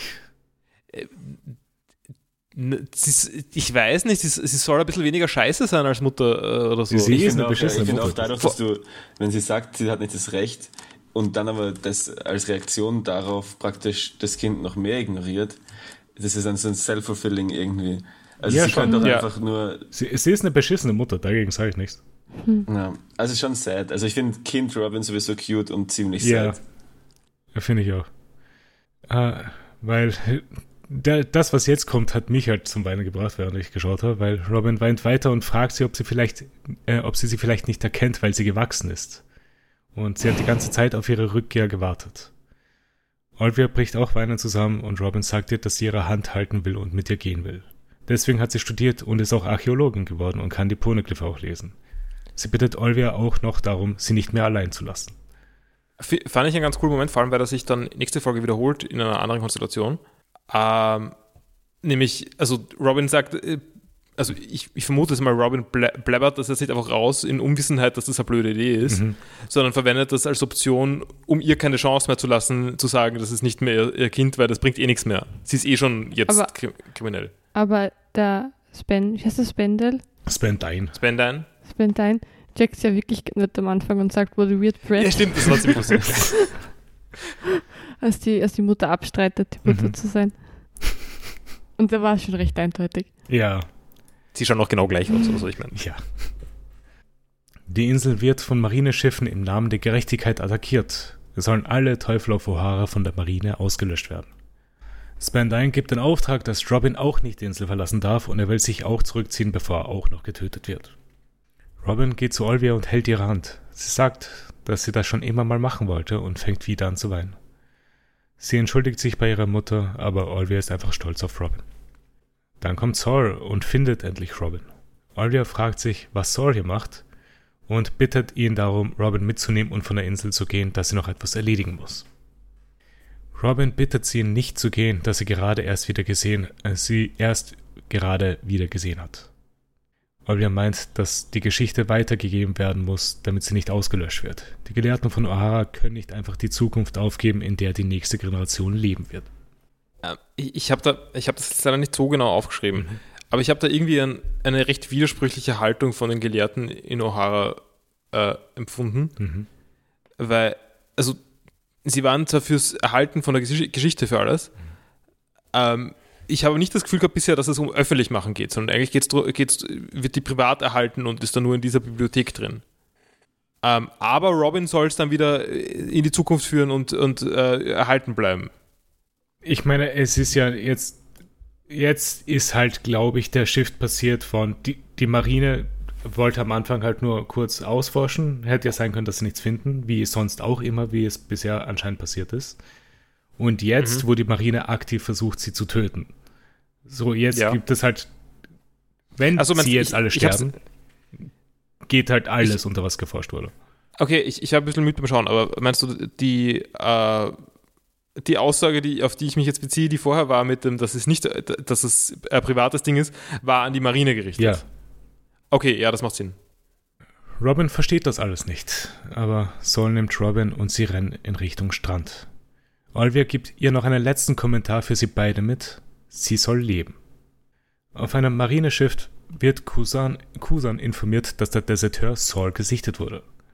Saul sagt ihr, dass die Geschichte von O'Hara, äh, dass sie die Geschichte von O'Hara erzählen soll, dass O'Hara gegen die Welt gekämpft hat. Und wir kriegen ein Flashback zu Saul, Sauls Schiff attackiert ein Piratenschiff und er regt sich darüber auf, dass sie attackiert und sie nicht einfach gefangen genommen haben.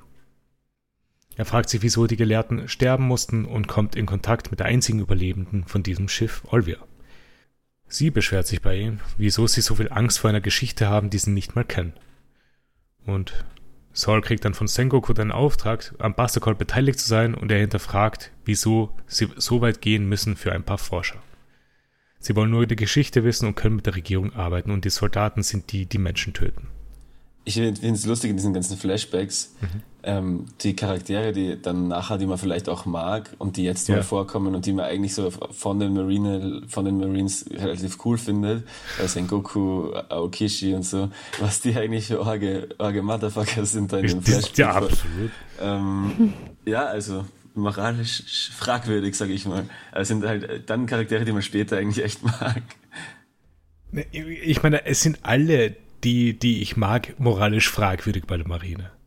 Bis auf vielleicht Smoker noch etwas weniger unter Shigi.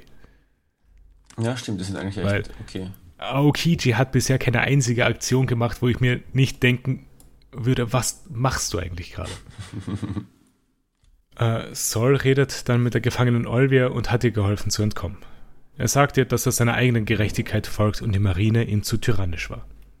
Ähm, ähm, waren jetzt schon, war jetzt eigentlich schon, wie wir beim äh, Sengoku Ja. waren, die Ziege im Hintergrund, Genau, die irgendwas isst? Ja. Also da, das wirkt schon so, also die isst Papier. Es wirkt, als ob es irgendwelche Dokumente oder Beweismaterialien und Das sowas ist so ungefähr, Äh, ja. Schredder. Also es ist so ein Aktenschredder. So ungefähr. Wie heißt die Ziege? Weißt du das? Äh, nein, warte, der hat aber einen speziellen Namen. Hm, die ist cool. Habt ihr Sengoku, hat man den schon mal gesehen vorher? Ja, haben wir. Wir haben ihn gesehen beim Treffen von den äh, sieben äh, Warlords. Ah, okay, stimmt. Ich konnte mich aber nicht dran erinnern. Wir haben die Ziege auch schon gesehen gehabt. Hm. Mir kommt bekannt, dass da eine Ziege war. Das war so ein war Moment, wo ganz, ganz viel Info auf einmal ja, war. das war in Jaya. Ja. In Jaya hatten wir sehr viel Information. Das war eine Folge, wo alles auf einmal Ja, da war das mit den Warlords, das war das mit der Marine, da war Whitebeard, da war Buggy, da war alles. Äh, gut, gehen wir in der Folge weiter, weil es ist nicht mehr viel in der zweiten von den drei Folgen drin. Weil wieder, wir sind wieder in O'Hara vor 20 Jahren und Saul wird von einer Kanonenkugel ins Gesicht getroffen und stellt Robin ab und rennt zum Marineschiff. Er sagt, er weiß nicht, was Gerechtigkeit ist, aber er will gerade nur eine Freundin beschützen. Das fand ich einen sehr guten Moment. Und er hebt das Marineschiff hoch und damit endet die Folge. Ähm, irgendwo in den Untertiteln kommt da Navy vor und nicht Marine. Ist das einfach synonym? Ja. Oder ist es und, und auf schlechte Unterbetitlung, Untertitelung zurückzuführen? Ich finde, Oder- ich glaube nicht, dass es schlecht ist. Ich glaube, das ist einfach, ist wirklich synonym, Nein, mag- oder? Oder warte mal, oder ist, ist, steht in den Untertiteln immer Navy? Ist ziemlich oft, ja. Achso, ja gut, dann, ist- dann ist okay. Es ist Nein, auch nein, ich will nicht sagen, Verkleidung dass halt es immer Marine, glaube ich, oben. Okay, vielleicht war ich einfach nur deswegen verwirrt. Ich habe gedacht, ich war ja nämlich nicht sicher, ob das, äh, ob das jetzt irgendeine Subsection ist oder irgend sowas, aber wahrscheinlich habe ich nur vergessen, dass da, Mhm. stimmt, da steht auch, ist auch Navy Headquarters, hast du mal schon gestanden. Mhm. Ja, wird schon passen. Äh, gut, hat noch jemand was zu dieser Folge? Mhm. Dann gehen wir zur letzten Folge für heute. Äh, Ja, was war das für ein Intro? was? Was ist mit dem Intro? Es war das alte Intro, Ja? schlecht gesungen und auf 16 zu 9 gestretched. Weißt du, wer das gesungen hat? ja, irgendeine, äh, Robin wahrscheinlich. Der Cast von den Hauptcharakteren. Ja, okay. Äh, das ha- habe ich vermutet, weil das gibt es in Dragon Ball auch. Mhm. Dragon Ball gefällt mir besser. Ja. Ähm, Ähm, aber, aber nein, aber das, das, das, der Gesang war mir wurscht. Aber das Stretching von dem. Äh, die Gesichter waren alle zu breit. Wobei bei One Ja. Piece ist eh alles so dünn und langgezogen. Vielleicht ist es gestretched. das ist dann wieder. Ja, aber manche Gesichter, sind- die Gesichter sind normalerweise rund. Also von den meisten Charakteren, oder von einigen Charakteren, also von Ja. Luffy zum Beispiel. Und da war es oval. Mhm. Das hat mich ziemlich gestört. war das eine einmalige Sache oder? Es ist eine einmalige Sache. Also, es Das war. heißt, wir sind danach wieder zurück zum aktuellen Intro. Ja, sind wir. Es war nicht nur eine einmalige Sache. Jetzt kommen wir zu einer der Sachen, die mich beim normalen One Piece Anime aufregt. Äh, Filler in den schlechtesten Situationen, weil wir sind gerade vom Flashback, wir sind mitten im Flashback im Anime bei Folge 279 oder 278, ich bin mir gerade nicht sicher. Dann kriegen wir fünf Folgen Flashback zu Luffy, wie er die einzelnen Charaktere im East Blue getroffen hat, mit diesem Intro. Was? Wirklich? Ja. Bevor wir dann zurückkommen zu der Folge, die wir jetzt als nächstes geschaut haben. es ist eine Clipshow. Ja. Im schlimmsten Moment. Also zwischen der Folge, die wir gerade geschaut hatten, also Folge 9 und Folge 10, waren diese fünf Filler-Folgen. Ähm, apropos Clipshow, haben wir schon mal über die dritte Folge Fresh, Prin äh, Fresh Prince of Bel Air geredet? Über Oder die, über die vierte oder so? ist die eine Clipshow? Da Ja. ist sehr, sehr früh eine Clipshow. Echt? Also wirklich, es ist Folge 3 oder 4 ist eine Clipshow. Nein, ich glaube, es war das. Er war das so früh. Echt? Es ist wirklich früh. Ich habe die ganze Serie gesehen, aber kann mich nicht erinnern, dass es so früh war. Ich kann mich erinnern, dass es früh war. Ich dachte, es war am Ende der ersten Staffel. Okay, es ist, nicht, es ist nicht die dritte, vierte Folge, es ist die achte Folge. Es ist trotzdem Es ist viel doch zu früh. früh. Ja, ja. Äh, ja, gut. Gehen wir weiter, oder? Oder Bei, hat. bei One Piece war, war okay Zeit dazwischen. Ja. Stimmt, ja. Und wann, wenn nicht jetzt eigentlich? Bevor, bevor er Zwischen den quasi Flashbacks. ausruft, dass sie eben doch da sein will. Ja, Ist ja perfekt. Ja, gut, äh, gehen wir zu Folge 10, die einer meiner Favorite-Folgen in One Piece ist. Hm. Äh, die heißt Declaration of War. Äh, Small, Saul schmeißt das Marineschiff auf ein anderes und verursacht der Marine, versucht der Marine Angst zu machen. Und die Gelehrten auf der Insel wollen die Bücher retten, indem sie sie in den See daneben werfen. Saul s- sagt Robin, dass sie zum Evakuierungsschiff flüchten soll. Die ganze Insel steht langsam in Flammen und die Marine schießt weiter auf Saul. Das Evakuierungsschiff will ablegen, aber Robin kommt gerade noch an. Ein Teil der Menschen auf dem Schiff wollen sie nicht retten, da sie ein Monster ist und auch mit den Gelehrten assoziiert ist. Aber, Ähm, ja, Ich wollte wollt noch sagen, ähm, eine Konstante bei Robin ist, dass sie sich nicht um so einfach helfen lässt. mhm. Also der, der Riese muss auch wieder ziemlich überzeugen, dass sie weitermacht Genau. und ihre Mutter auch und die Archäologen auch. einfach alle konstant, immer. Mhm. Äh, aber einer schmeißt ihr ein Seil herunter, aber Spandal hält sie davon ab, Robin zu retten. Sie rennt dann weg und Saul will ihr helfen. Doch es kommt Aokiji und attackiert Saul. Ich habe bei Aokishis Auftritt mir gedacht, warum kriegt er die Heldenmusik? Die, ähm, Das habe ich mir auch gedacht. Und ich dachte mir so, okay, er ist einfach gerade voll der Evil Guy. er kommt gerade an, um einer unserer Charaktere das Leben zu ruinieren. Äh, und mein, äh, Entschuldigung, Mhm. äh, habe ich, hab ich gerade geschlafen oder? Also es war gerade Spender war gerade da, oder? Spandine war gerade da, ja. Genau, genau, genau. Ähm, also vorher wurde mal erwähnt, dass Olivia mitgenommen wird, weil sie hat noch ein wichtiges Stück Information. ja. Wir wissen, ich glaube, wir wissen mittlerweile, was das Stück Information ist, nämlich einfach nur die Whereabouts von Saul. Mhm. Also nicht so interessant. Also das, das hat sich, also diese, diese gesamte Sache hat sich schon geklärt. So ziemlich. Okay, also das war meine Interpretation davon, aber ich, ich glaube, so ist es gemeint. Ist es, ja. Saul fragt Aokiji, ob das, was er macht, ehrenhaft ist. Aokiji sollte wissen, dass das nicht richtig ist, was sie machen. Aokiji antwortet, dass wenn er es der Zukunft der Welt hilft, wird er nichts dagegen machen. Und Gerechtigkeit hat verschiedene Bedeutungen für verschiedene Menschen und deswegen wird er Sauls Gerechtigkeit auch nicht kritisieren. Justice has a different meaning depending on your position. Ja, und dann passiert das, was mit Gerechtigkeit natürlich passiert. Es explodiert das Evakuierungsschiff und selbst Aokiji ist schockiert. Aber da ist jetzt mein Take von vorher. Äh, Bevor ich den Take sage, ähm, habt ihr ähm, den, wie heißt der, ähm, ähm, der spätere Admiral Akaino? A wie heißt der? ja. Wie heißt der? In Äh, Sakazuki. Sakazuki, hat, hat man den schon mal gesehen? Nein, haben wir nicht. Ah, gut. Von dem war nämlich die Rede, lustigerweise. In dem, wenn ihr euch erinnert, im Filler In, ja, in G8. bei G8, Ah. wo dieser ähm, fischende Schachspieler ähm, war scheinbar der Prodigy von Akainu. Und damals habe ich gesagt, dass ich es nicht ganz verstehe, wie der der Prodigy von Akainu sein kann, weil der einfach ganz anders tickt. Und da in der Folge hat man vielleicht schon gesehen, inwiefern Akainu anders tickt. Aber der Take ist eigentlich ist es nur konsequent. Also wenn man schon einen Massenmord begeht, hat er schon recht, dass es voll dumm wäre, einen Massenmord zu begehen und dann sind unter den Evakuierten auch noch Scholars und dann war der wirklich nutzlos. Ich meine nicht, dass ich den gut heiße, aber wenn schon, wenn schon, dann schon, denke ich mir. Au außerdem ist es ja auch, wenn die dann flüchten und dann erzählen, ja, die ganzen Archäologen sind da umgebracht worden, da gibt es sicher ein paar, die die mögen haben auch und die das dann nicht so nachvollziehbar finden. Das- Ja, wahrscheinlich. Ja, aber wir, aber wir wissen ja auch nicht ganz, in welcher Phase der World Government wir uns gerade befinden.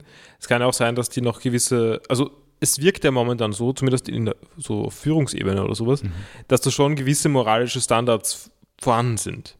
Und dass man Dinge macht, äh, nicht Also- nur aus Machterhaltsgründen, sondern dass, dass es schon, äh, die, die, sie sind unschuldig, also werden sie nicht getötet. Genau, dass Oder so. einfach Zivilisten nicht umgebracht werden von der Marine. So als Genau, Ding. also da ist eine, also es wirkt momentan so, also zumindest in dieser Rückblende, als ob da eine gewisse Rechtsstaatlichkeit herrschen, herrschen Mhm. ja, würde. weil jeder hat Probleme damit, dass Akaino das ja gemacht hat jetzt gerade. Also das Ev- Evakuierungsschiff angegriffen. Also, ja, also ich glaube Spender nicht. Spandine nicht, nein.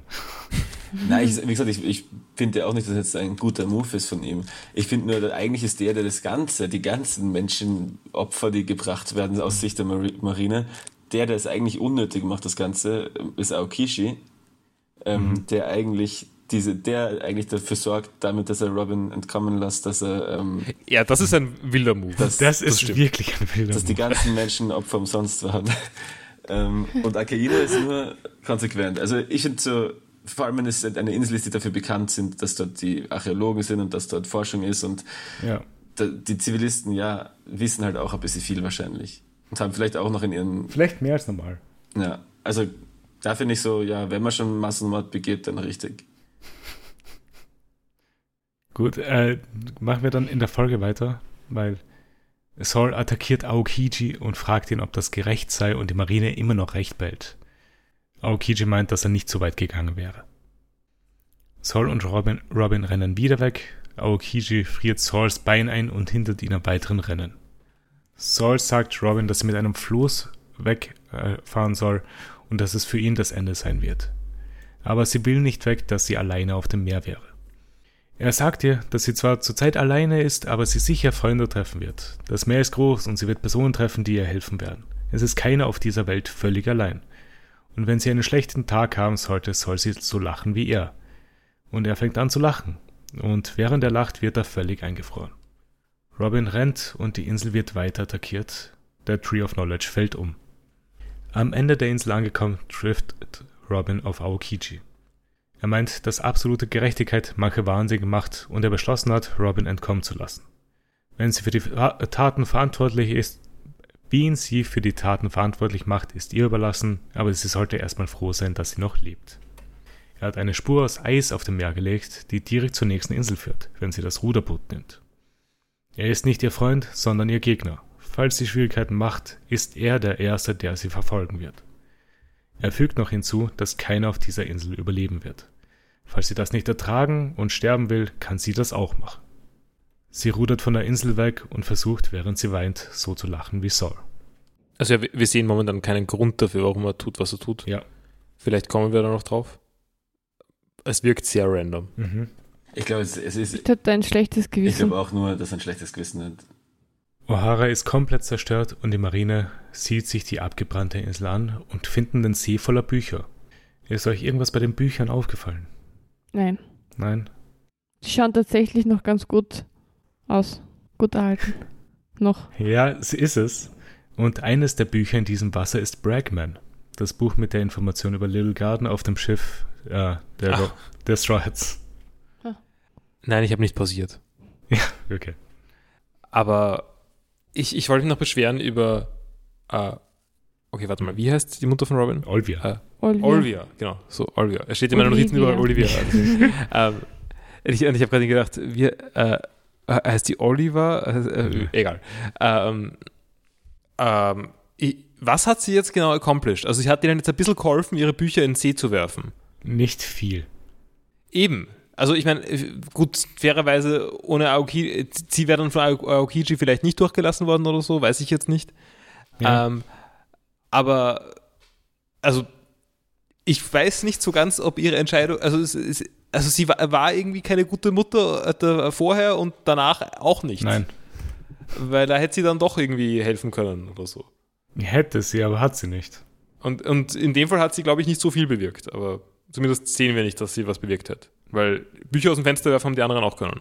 Aber es ist, es ist sehr stimmig, dass sie es irgendwie wichtig nimmt, Na, na, ich finde es eben. dass sie diejenige ist, die das machen muss. Auch wenn sie irgendwie die Tochter hat, die dann ganz allein Ich zurückbleibt. finde es umgekehrt eigentlich, dass sie sich nicht so wichtig nimmt, weil für uns ist jetzt die Robin ist ein Hauptcharakter und Olivia ist die Mutter vom Hauptcharakter, aber sie sieht sich, glaube ich, nur als eine der Forscher, wie alle anderen auch und deren letzte Aufgabe im Leben ist, so viele Bücher wie möglich zu retten und wenn sie sich da wichtig nimmt, um ihr ihr Kind noch Ja, Händchen haltet zum Schiff zu begleiten, statt dass sie mit anpackt und ähm, Bücher rettet. Also ich finde, das ist konsequent in ihrer Ideologie, die sie vertreten, die Forscher.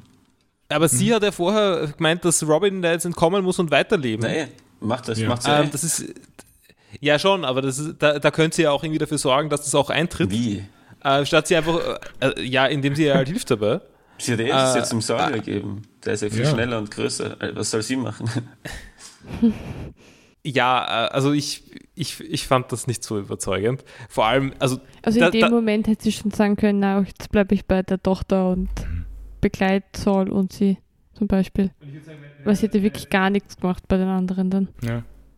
und, und ich finde auch, das mit dem, also offensichtlich funktioniert das jetzt irgendwie mit dem, dass sie die Bücher ins Wasser werfen. Mhm. Aber ich- ich würde davon ausgehen in dieser Situation, dass es überhaupt nichts bringt, weil wenn auf der Insel niemand mehr übrig bleibt und meinetwegen die Bücher überleben und Leute haben gesehen, dass die Bücher ins Wasser geworfen werden, dann schaut halt äh, jemand nach und nimmt dann die Bücher oder zerstört sie, je nachdem, was man halt will.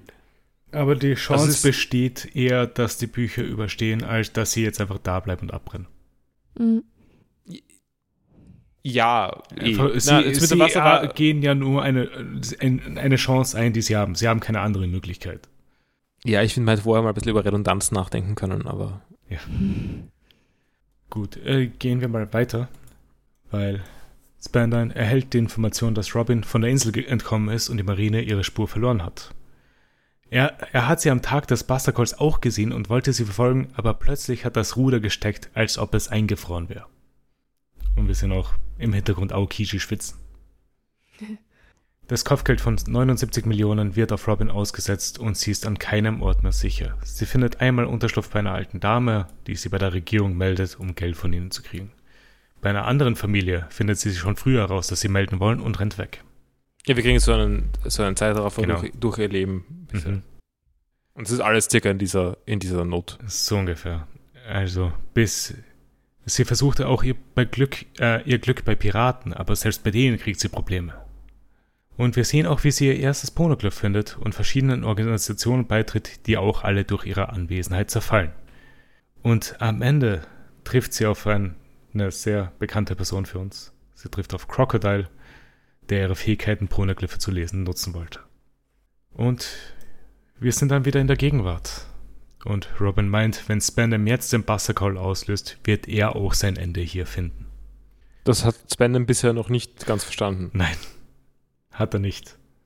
Aber leider hat sie, war die ganze Rückblende war ja in ihrem Kopf oder sie hat das nicht weiter erzählt, was da hat sie passiert ist. nicht.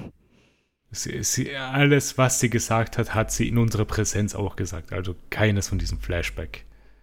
Aber er könnte sie eigentlich auch von seinem Vater schon gehört haben, Könnte, was ja. das bedeutet. Stimmt. Aber glaubst du, dass Spandam so ein super Kommunikator ist? Ich, nein. Nein. Robin äh, meint, vor 20 Jahren wurde ja alles genommen und viele Leben wurden ruiniert. Das alles wurde nur durch den Buster Call ausgelöst. Und jetzt wird der Buster Call gegen die Freunde gerichtet, die sie gefunden hat. Und sie sagt, je mehr ich bei ihnen sein will, desto größer ist die Bedrohung gegen sie. Egal wie weit ich fahre, ich habe einen riesigen Gegner, der, sie, der, ich, der mich stetig verfolgt. Zuerst das mit Aokiji und jetzt das. Ich habe euch zweimal in meine Angelegenheiten mit hineingezogen. Wenn das so weitergeht, könnt ihr noch so, noch so wohlwollend sein, irgendwann werdet ihr mich als Last empfinden und beschließen, mich im Stich zu lassen.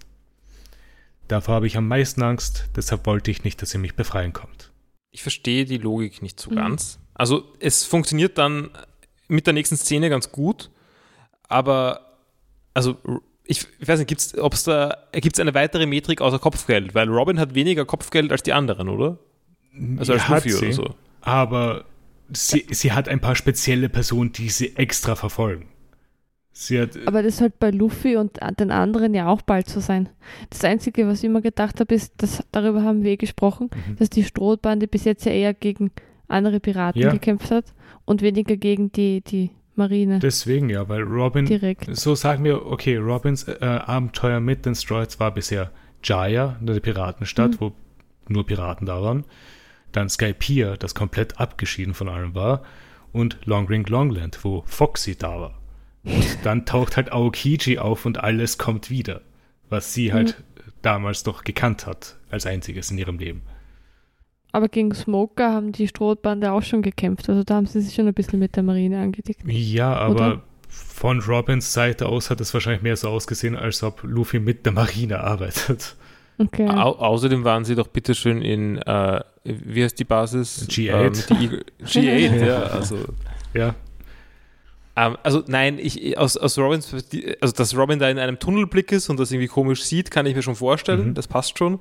Ich meine nur, dass, dass da eigentlich, ich glaube, der Unterschied zwischen der, ja, also es kann nicht so lange dauern, bis, bis Luffy selbst einen Buster Call nach sich hat. Also das ist jetzt nicht wa- so. wahrscheinlich nicht, nein.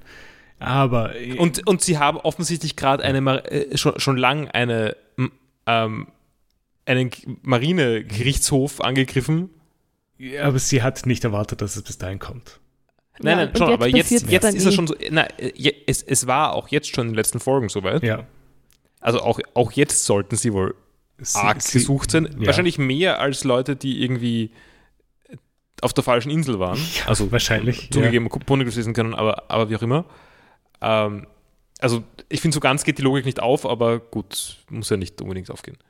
Ich finde, es ist stimmig, aber hast schon recht, dass es nicht hundertprozentig aufgeht. Und die Stroids verstehen Robins Motive jetzt. Spandam lacht und sagt, dass keiner so dumm wäre und es besser fände, wenn sie da ist. Er zeigt auf das Symbol der Weltregierung.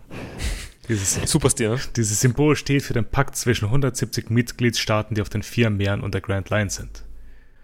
Und- That is the word. Mhm. Luffy versteht jetzt, wer Robins Gegner ist und gibt Sogeking einen Auftrag. Er soll die Flagge niederschießen.